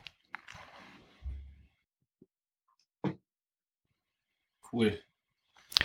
Das Poster ähm, hängt hier bei mir an der Wand tatsächlich. Ja, genau. Davon haben wir auch ein Poster gemacht, wo, äh, wo diese 15 Grafiken nochmal zusammen ähm, gesammelt wurden und äh, veröffentlicht wurden. Richtig. Stimmt, das Poster habe ich vorhin ganz vergessen. Zum 20-jährigen Bestehen, jetzt also im nächsten Jahr, äh, 17, ähm, werden wir ebenfalls wieder eine äh, Sonderaktion, also eine Sonderausgabe machen, äh, da drin enthalten äh, auch wieder neue Zeichnungen und auch eine neue Bohne. Da kann man sich schon ein bisschen drauf freuen. Gibt es denn ähm, überhaupt noch Bohnen, diese, also so, sinnvolle Bohnen, die es tatsächlich noch gibt? Also ich habe mich in den letzten Jahren immer bemüht, mit Uwe zusammen äh, tatsächliche, also real existierende Bohnen wirklich zu finden, also zu suchen, zu finden und die dann von Björn Pertoft umsetzen zu lassen. Und äh, manchmal waren es eben halt aber auch dann so, äh, sagen wir mal, Wortspiele. Also ich meine, die blaue Bohne ist ja schon das, das, das erste Wortspiel gewesen. Oder die Weinbrandbohne ist ja das nächste. Oder wir haben eben halt dann auch andere, die nicht Bohnen im eigentlichen Sinne sind, wie zum Beispiel eine, eine Puffbohne oder eine, eine, eine Brechbohne oder so oder, oder eine Stangenbohne. So haben wir eben halt auch die Weinbrandbohne oder eine Kakaobohne oder auch die Kaffeebohne eben halt dann äh, mal aufgenommen. Eben halt, um dann den Begriff der Bohne ein wenig weiter zu fassen. Ich ähm, musste gerade schon wieder ganz lachen bei diesem ganzen Boden. Also das ganze Spiel ist strotzt ja nur so von Augenzwinkern. Also ja, wir haben immer wieder gesagt, ich habe ja auch schon vorhin gesagt, das Ganze ist auch so eine kleine Satire. Wir haben also immer versucht, das Ganze ein wenig ähm, ja mit Spaß zu füllen. Nicht nur, dass das Spiel Spaß macht, sondern wir wollten auch, dass die Grafik ebenfalls Spaß macht. Und ich muss sagen, äh, die Grafik war einfach ein Glücksfall oder ist ein Glücksfall. Also ist, ist Bonanza das Till Eulenspiegel der Brettspielszene? ja, vielleicht. oh, jetzt wird's philosophisch. Naja, ihr habt ja gesagt, am Anfang habt ihr doch schon so ein bisschen so euch an Katan auch orientiert oder dann haben wir sowas und dann halt mal so ein bisschen vielleicht auch so äh, so einen humoristischen Ansatz und den Spiegel halt vorgehalten. Ja, das stimmt, das stimmt. Ich meine, es gab ja zu der Zeit, ähm, als vor 20 Jahren ja nicht nur naja, also gut, die Serie, die Western-Serie Bonanza gab es zu der Zeit ja nicht mehr. Aber äh, die alten Folgen sind dann so langsam wieder ähm, in, ins Privatfernsehen ja damals gekommen, sodass also der Begriff Bonanza ja auch wieder so ein bisschen bekannter wurde. Und nicht nur für die Alten, die eben halt die, die Serie kannte. Aber zur gleichen Zeit gab es ja aber auch ähm, ein anderes Bonanza, nämlich ähm, Bonanza mit zwei N, nämlich wo ähm, ich glaube bei Sat 1 war das damals gewesen, äh, wo ähm, äh, Politikerworte oder auch Lieder oder, oder, oder Reden ähm, mit neuem Inhalt gefüllt worden ist. Das, das hieß damals Bonanza. Und äh, das ist ja auch eine Satire gewesen, wo eben halt die Politiker aufs Korn ge äh, genommen worden sind. Und deswegen ist eben halt der Begriff Bonanza wirklich von Anfang an immer auch ein, ein Teil äh, von ein Teil einer Satire gewesen. Ich, ich habe es gerade mal gegoogelt kurz. Es war Teil der Wochenshow, also halt Mitte der 90er. Ja, das richtig, richtig. Ja. Der Ingolf Lück. Genau, so da. Richtig, der Ingolf Lück hatte das damals es gab auch damals mal LPs, äh, Neues aus Bonanza äh, hießen, glaube ich, ein, zwei LPs, die da rauskamen und da wurden dann Reden von, von Strauß oder auch von Brandt mit Musik unterlegt und dann bekam das wieder einen ganz anderen Inhalt. Aber so, aber so, so Charaktere aus der Fernsehserie Bonanza habt ihr jetzt irgendwie nie irgendwie. Also ich meine, die blaue Boot ist äh, schon Nein. noch eine Anspielung, aber darüber hinaus ja. so Cartwright also Farm oder so. Ja, also das ist richtig. Ähm, die kamen erst hinterher durch, durch Highbohnen dann wiederum, ein bisschen mehr Western-Thematik. Ähm, Aber die blaue Bohne hat übrigens äh, zwei, äh, zwei ähm, ja, Gründe, warum es die blaue Bohne ist. Einmal das Wortspiel blaue Bohne und das zweite ist, ähm, dass bei Uwe in der ursprünglichen Version mit Kolchose, da war die blaue Bohne, war dort ähm, Heu. Und Heu ist ja auch kein, ja, kein Getreide. Und ah. das habe ich dann damals übernommen, dass ja die blaue Bohne ja keine eigentliche Bohne ist. Alle anderen sieben Bohnen sind real existierende Bohnen gewesen, genau wie die, die Getreidesorten richtig waren. Und das Heu ist ja keine Getreidesorte äh, äh, gewesen. Und so ist die blaue Bohne auch keine Bohnensorte gewesen, sondern ein Wortspiel. Was dann aber auch ganz deutlich wieder so ein bisschen auf Bonanza ohne Haar verweisen sollte. So ein bisschen wie die Drogendealer, die das irgendwie ihre Drogen strecken. Ich verstehe. Äh, nein, das war nun wirklich nicht die Intention, lieber Matthias. da verwahre, verwehre ich mich dafür. Ähm, lass mich noch mal kurz auf das Fanbuch zu sprechen kommen. Ja hast ja das Fanbuch erwähnt. Es gibt aber zwei Fanbücher. Es gibt ja einmal das kleine, das ist so groß wie die Schachtel. Ja. Und es gibt aber auch ein richtig großes und da waren dann zum Beispiel auch die Spinnenbohne drin. Äh, die Spider-Bean, richtig. Was auch wiederum eine Verballhornung damals eben halt auf, auf, auf äh, Spider-Man war, ja. Das ist richtig. Also dieses, dieses äh, Comicbuch muss man eher sagen. Also es ist eher ein, äh, ein Buch gewesen, wo der Versuch gestartet worden ist von dem Bau, also damals vom Baumhaus Verlag ähm, Perthofts Zeichnungen und mit einem ähm, mit einem zweiten ähm, Autor, der für dann für der für die Texte zuständig war, Mazerat. Ähm, äh, das war eher ein Buch, wo wir versucht haben, über das Spiel hinaus in ein anderes Genre zu gehen, nämlich eben halt in den Buchbereich zu kommen. Leider ist das nicht ganz geglückt, weil mh, mm, Kaum war das Buch erschienen, gab es den Baumhaus Verlag nicht mehr. Das lag aber jetzt nicht an Bonanza. Das hätte mich jetzt auch gewundert, wenn es daran gelegen hätte. Ja, dann hätte ich mir jetzt ja auch um, um, um Amigo ein bisschen Sorgen machen müssen die letzten 20 Jahre, aber das brauchte ich nicht. Das stimmt. Ja, jetzt ist doch die Gelegenheit, uns noch ein paar andere geheime Sachen über Bonanza zu erzählen, die es vielleicht nicht jeder weiß. Geheime Sachen. Hm. Also wir haben also immer Bonanza immer sehr, sehr offen gehandelt. Äh, geheime Sachen. Also mir fällt jetzt im Moment ehrlich gesagt nichts Geheimes an. Also ähm, also Amigo ist äh, für, nein, nicht Amigo, Bonanza ist für Amigo, für den Verlag ein, eine ganz wichtige Spielefamilie, aber das ist auch kein Geheimnis. Ähm, das Spiel hat sich weltweit in über 20 Ländern verbreitet. Ähm, ist es also eins der, der Spiele, die am meisten übersetzt worden ist aus dem Amigo-Programm neben Wizard oder auch äh, Saboteur.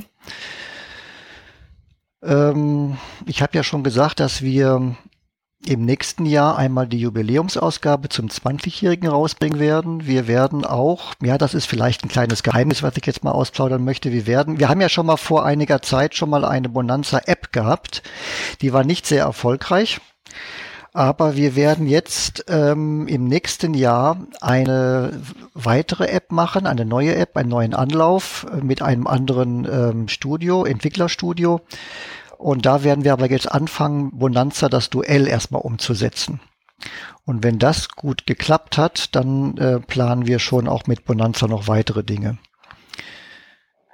Dann gibt es äh, eine neue Auflage. Ich glaube, das ja? Duell, ich glaube, das Duell bietet sich auch als, als App eh noch vielleicht noch eher an als ähm, das große Bonanza. Das ist so, so ein bisschen überschaubarer und so ein bisschen direktere ja. Interaktion. Ja, du hast eben halt ein Gegenüber, sei es jetzt den Computer oder eben halt ein Mitspieler und du musst nicht mit mehreren Leuten gleichzeitig verhandeln auf der App. Und das ist natürlich dann für eine künstliche Intelligenz trotzdem nicht so ganz einfach zu programmieren. Ja, ja, wobei das Tauschen hat halt in der App nicht wirklich immer gut funktioniert. Ja. Aber das, das wüsste ihr auch nicht, wie man das wirklich gut umsetzen soll. Das hat auch, das funktioniert auch in den ganzen Katan-Computerspielen irgendwie immer nicht. Das ist immer irgendwie, hm, dann diese, diese Handels, naja, das ist eine Sache, die wir vielleicht in einer anderen Folge mal besprechen können. Ja, also, also auf jeden Fall aus diesen Gründen haben wir jetzt gesagt, wir, wir beginnen jetzt dann im nächsten Jahr mit der, mit dem, äh, mit der Duellfassung. Und da bin ich sehr optimistisch, dass das also klappen wird diesmal. Zumal dieses Entwicklerstudio ja auch schon für Uwe Rosenberg schon einige andere Spiele äh, umgesetzt hat und das auch sehr erfolgreich in den letzten Monaten. Ah, herzliche Grüße an das Team. Die werden wir vielleicht auch mal einladen. Da war das Geheimnis. Ich habe nichts gesagt. das kann ich bestätigen.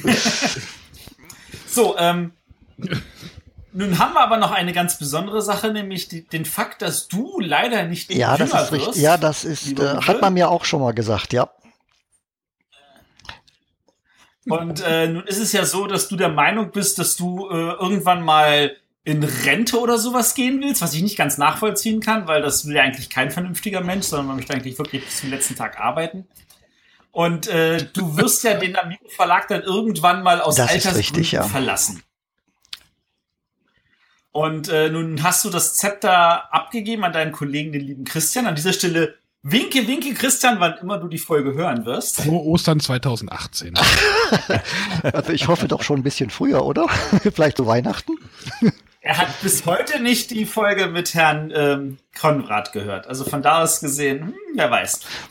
Na gut, aber ich denke mal, er wird ja schon ein bisschen neugierig sein und dann, lieber Christian, du wirst sie bestimmt über Weihnachten, Neujahr hören. Bin ich überzeugt von. Ja, bin ich auch. Bin ich auch voller Hoffnung. Ähm, auf jeden Fall, also er übernimmt ja nun als, als Redakteur. Mhm. Äh, und da ist natürlich die Frage als erstes, also dieses, dieses Baby, das man jetzt 20 Jahre lang, also eigentlich sogar 21 Jahre, wenn man vom ersten Kontakt ansieht, äh, betreut hat und äh, mit hat wachsen sehen und jetzt äh, mehr als volljährig dann irgendwie in die freie Welt lassen muss. Äh, wie fühlt sich das an für so einen Papa? Ja, das ist wirklich nicht so ganz einfach gewesen, so als die Entscheidung so anstand, äh, so im Laufe des letzten, der letzten Monate.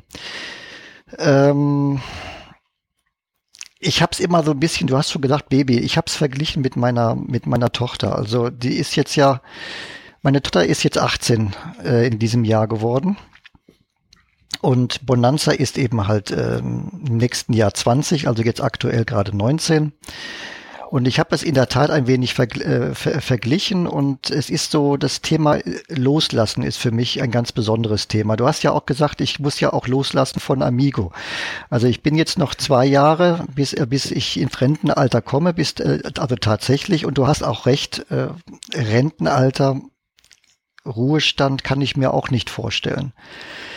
Ähm, es ist, äh, wenn man jetzt so die letzten ich habe jetzt Amigo. Beim Amigo Verlag bin ich jetzt seit 22, 23 Jahre. Davor Ravensburger, davor habe ich auch noch viele andere Dinge gemacht im Spielebereich.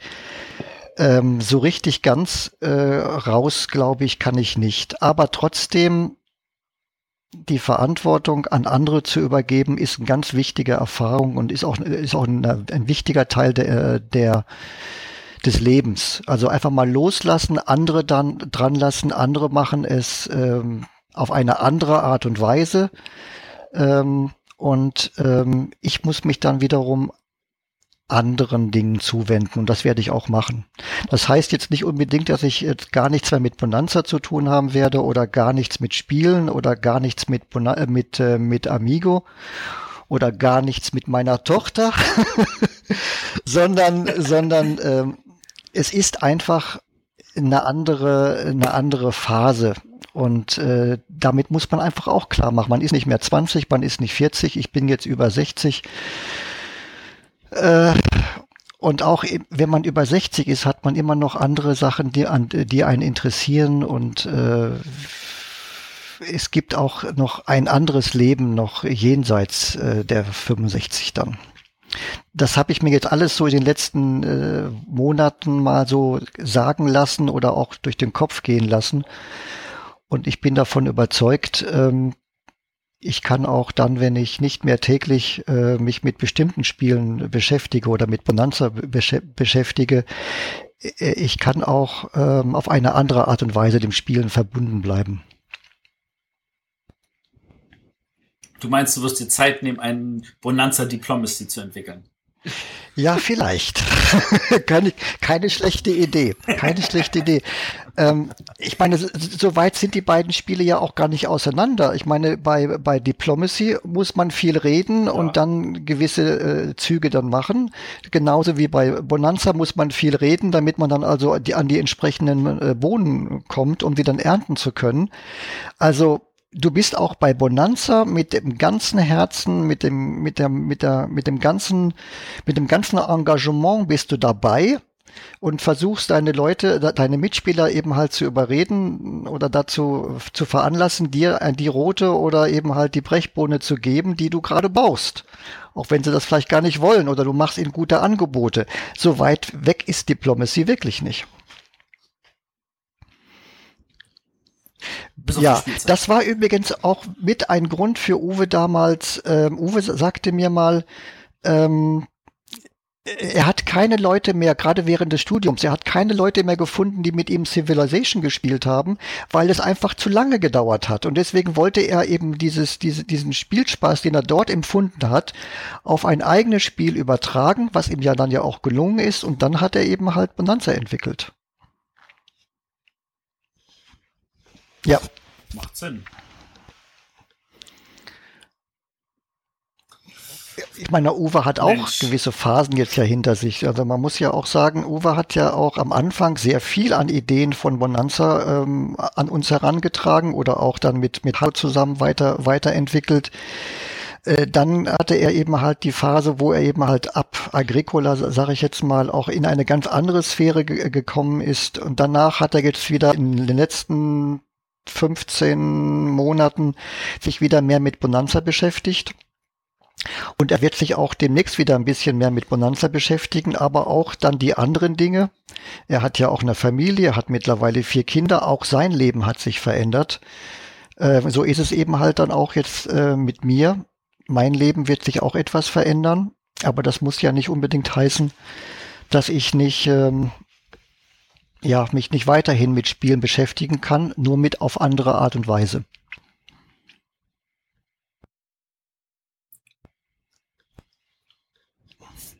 Werden wir noch Uwe den Autor erleben?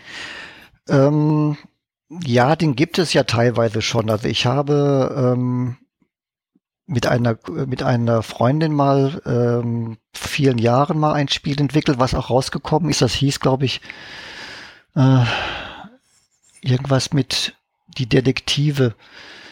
Äh, ich komme jetzt nicht mehr drauf. Ist schon ein bisschen lange, ein äh, bisschen länger her.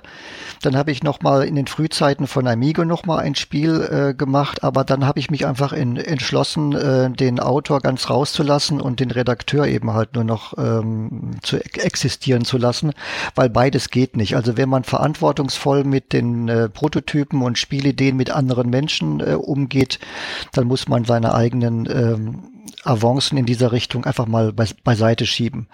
Deswegen finde ich zum Beispiel auch äh, den Kollegen ähm, Thorsten Gimler auch ähm, sehr, sehr gut mit seiner Entscheidung, ähm, Schmidt-Spiele als Redakteur zu arbeiten, heißt eben halt den Autor Gimler eben halt rauszulassen. Und genau so habe ich es auch gemacht. Das heißt natürlich vielleicht im Umkehrschluss, wenn ich dann nicht mehr Redakteur bei Amigo sein werde, dass ich dann vielleicht doch mal die eine oder andere Idee, die ich noch in der Schubladen liegen habe, mal zu bearbeiten. Na, das wäre doch spannend. Ja, wenn sie dann gut sind, also. das kann ich nicht beurteilen. Ja, das werden wir dann sehen. Gut. Jungs, habt ihr noch Fragen? Nein, ich denke, wir sind soweit durch. Ja, wir haben gedacht, das ist jetzt der, der dritte Klassiker, den wir jetzt besprochen haben. Wer waren denn ich hoffe, die anderen? Katan und Carcassonne. Ah, ihr hattet noch eine Sendung gemacht mit Katan und über Carcassonne, okay. Hm. Immer, immer zu Weihnachten gibt's die. Ach, das war die letzten Jahre, okay. Genau. Das war mal so eine Idee und dann irgendwann hat sich das zu so einer Serie die es jetzt ist, verselbstständigt und nächstes Jahr wird es dann das nächste, den, oder den nächsten Klassiker geben. Da müssen wir uns mal gucken, wen wir uns da rauspicken. Ist denn Bonanza ein Klassiker? Also was? Ja, das würde ich, würde ich als solchen bezeichnen, also als modernen Klassiker. Also wenn sich ein Spiel jetzt seit 20 Jahren so erfolgreich am Markt hält, immer wieder auch mit neuen Ideen, neu herauskommt, was auch lebt, wo also auch dann die Spieler sich daran beteiligen. Also auch äh, Spieler haben ja auch an Uwe Rosenberg oder auch an uns im Verlag ja auch Spiel Ideen oder Varianten ja auch mal eingeschickt.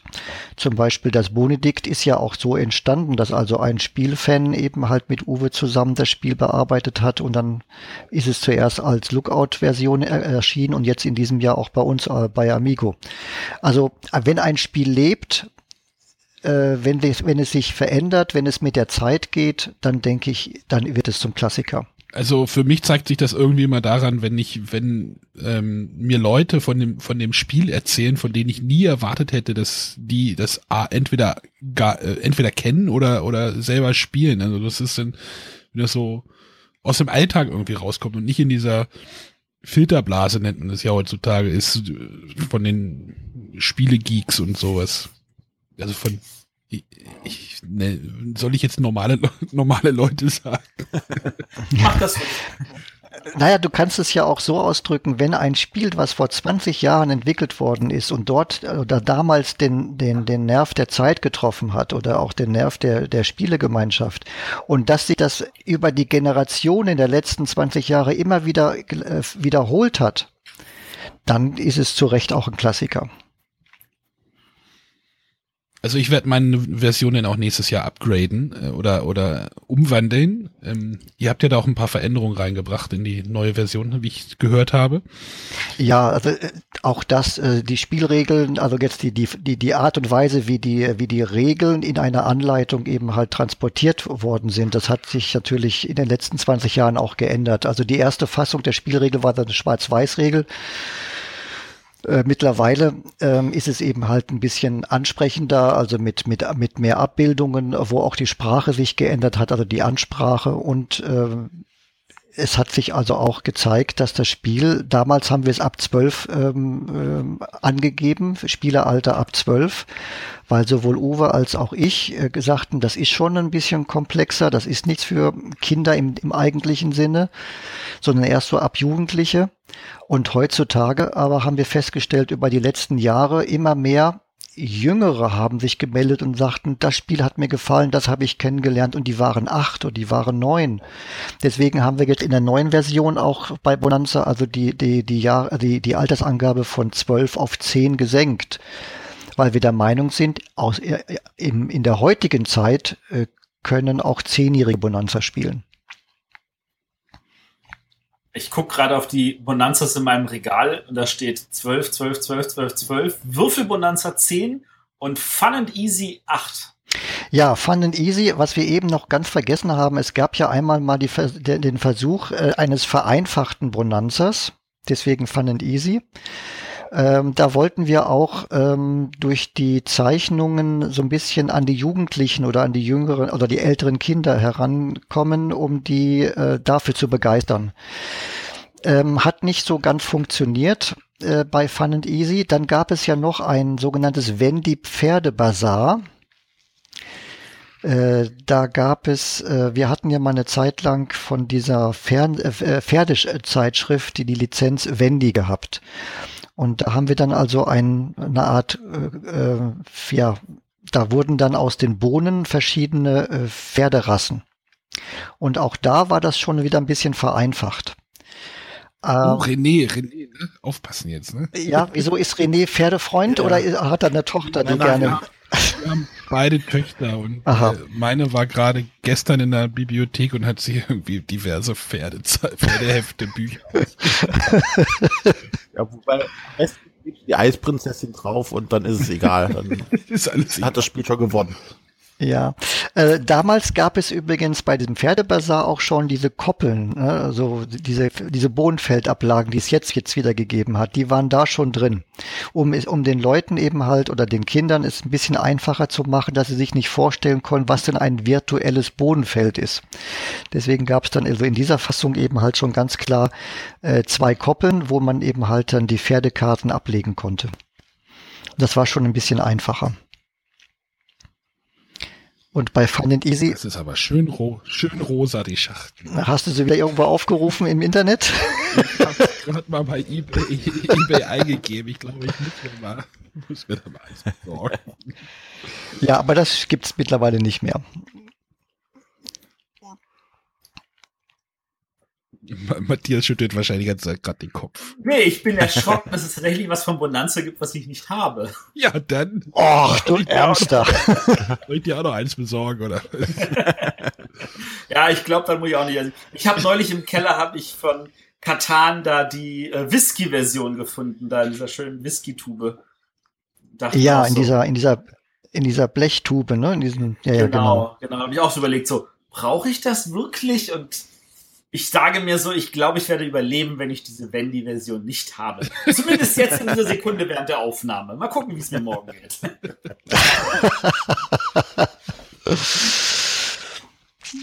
okay.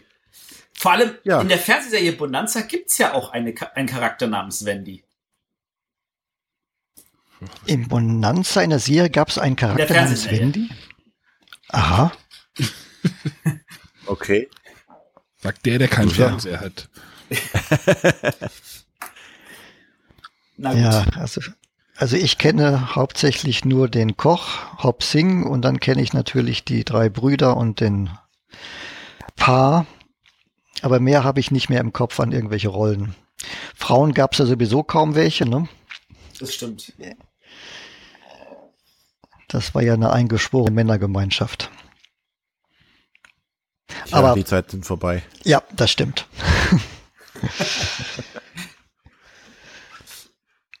ja, ich glaube, jetzt äh, sind wir durch. Ja, wenn ihr noch, wenn ihr noch Fragen habt, wenn nicht, dann. Ja. Vielleicht haben wir unsere Hörer noch Fragen. Die können sie uns genau. dann in die Kommentare stellen. Wir leiten die dann weiter und bombardieren den Uwe damit. Ja, ich werde sie dann gewissenhaft beantworten.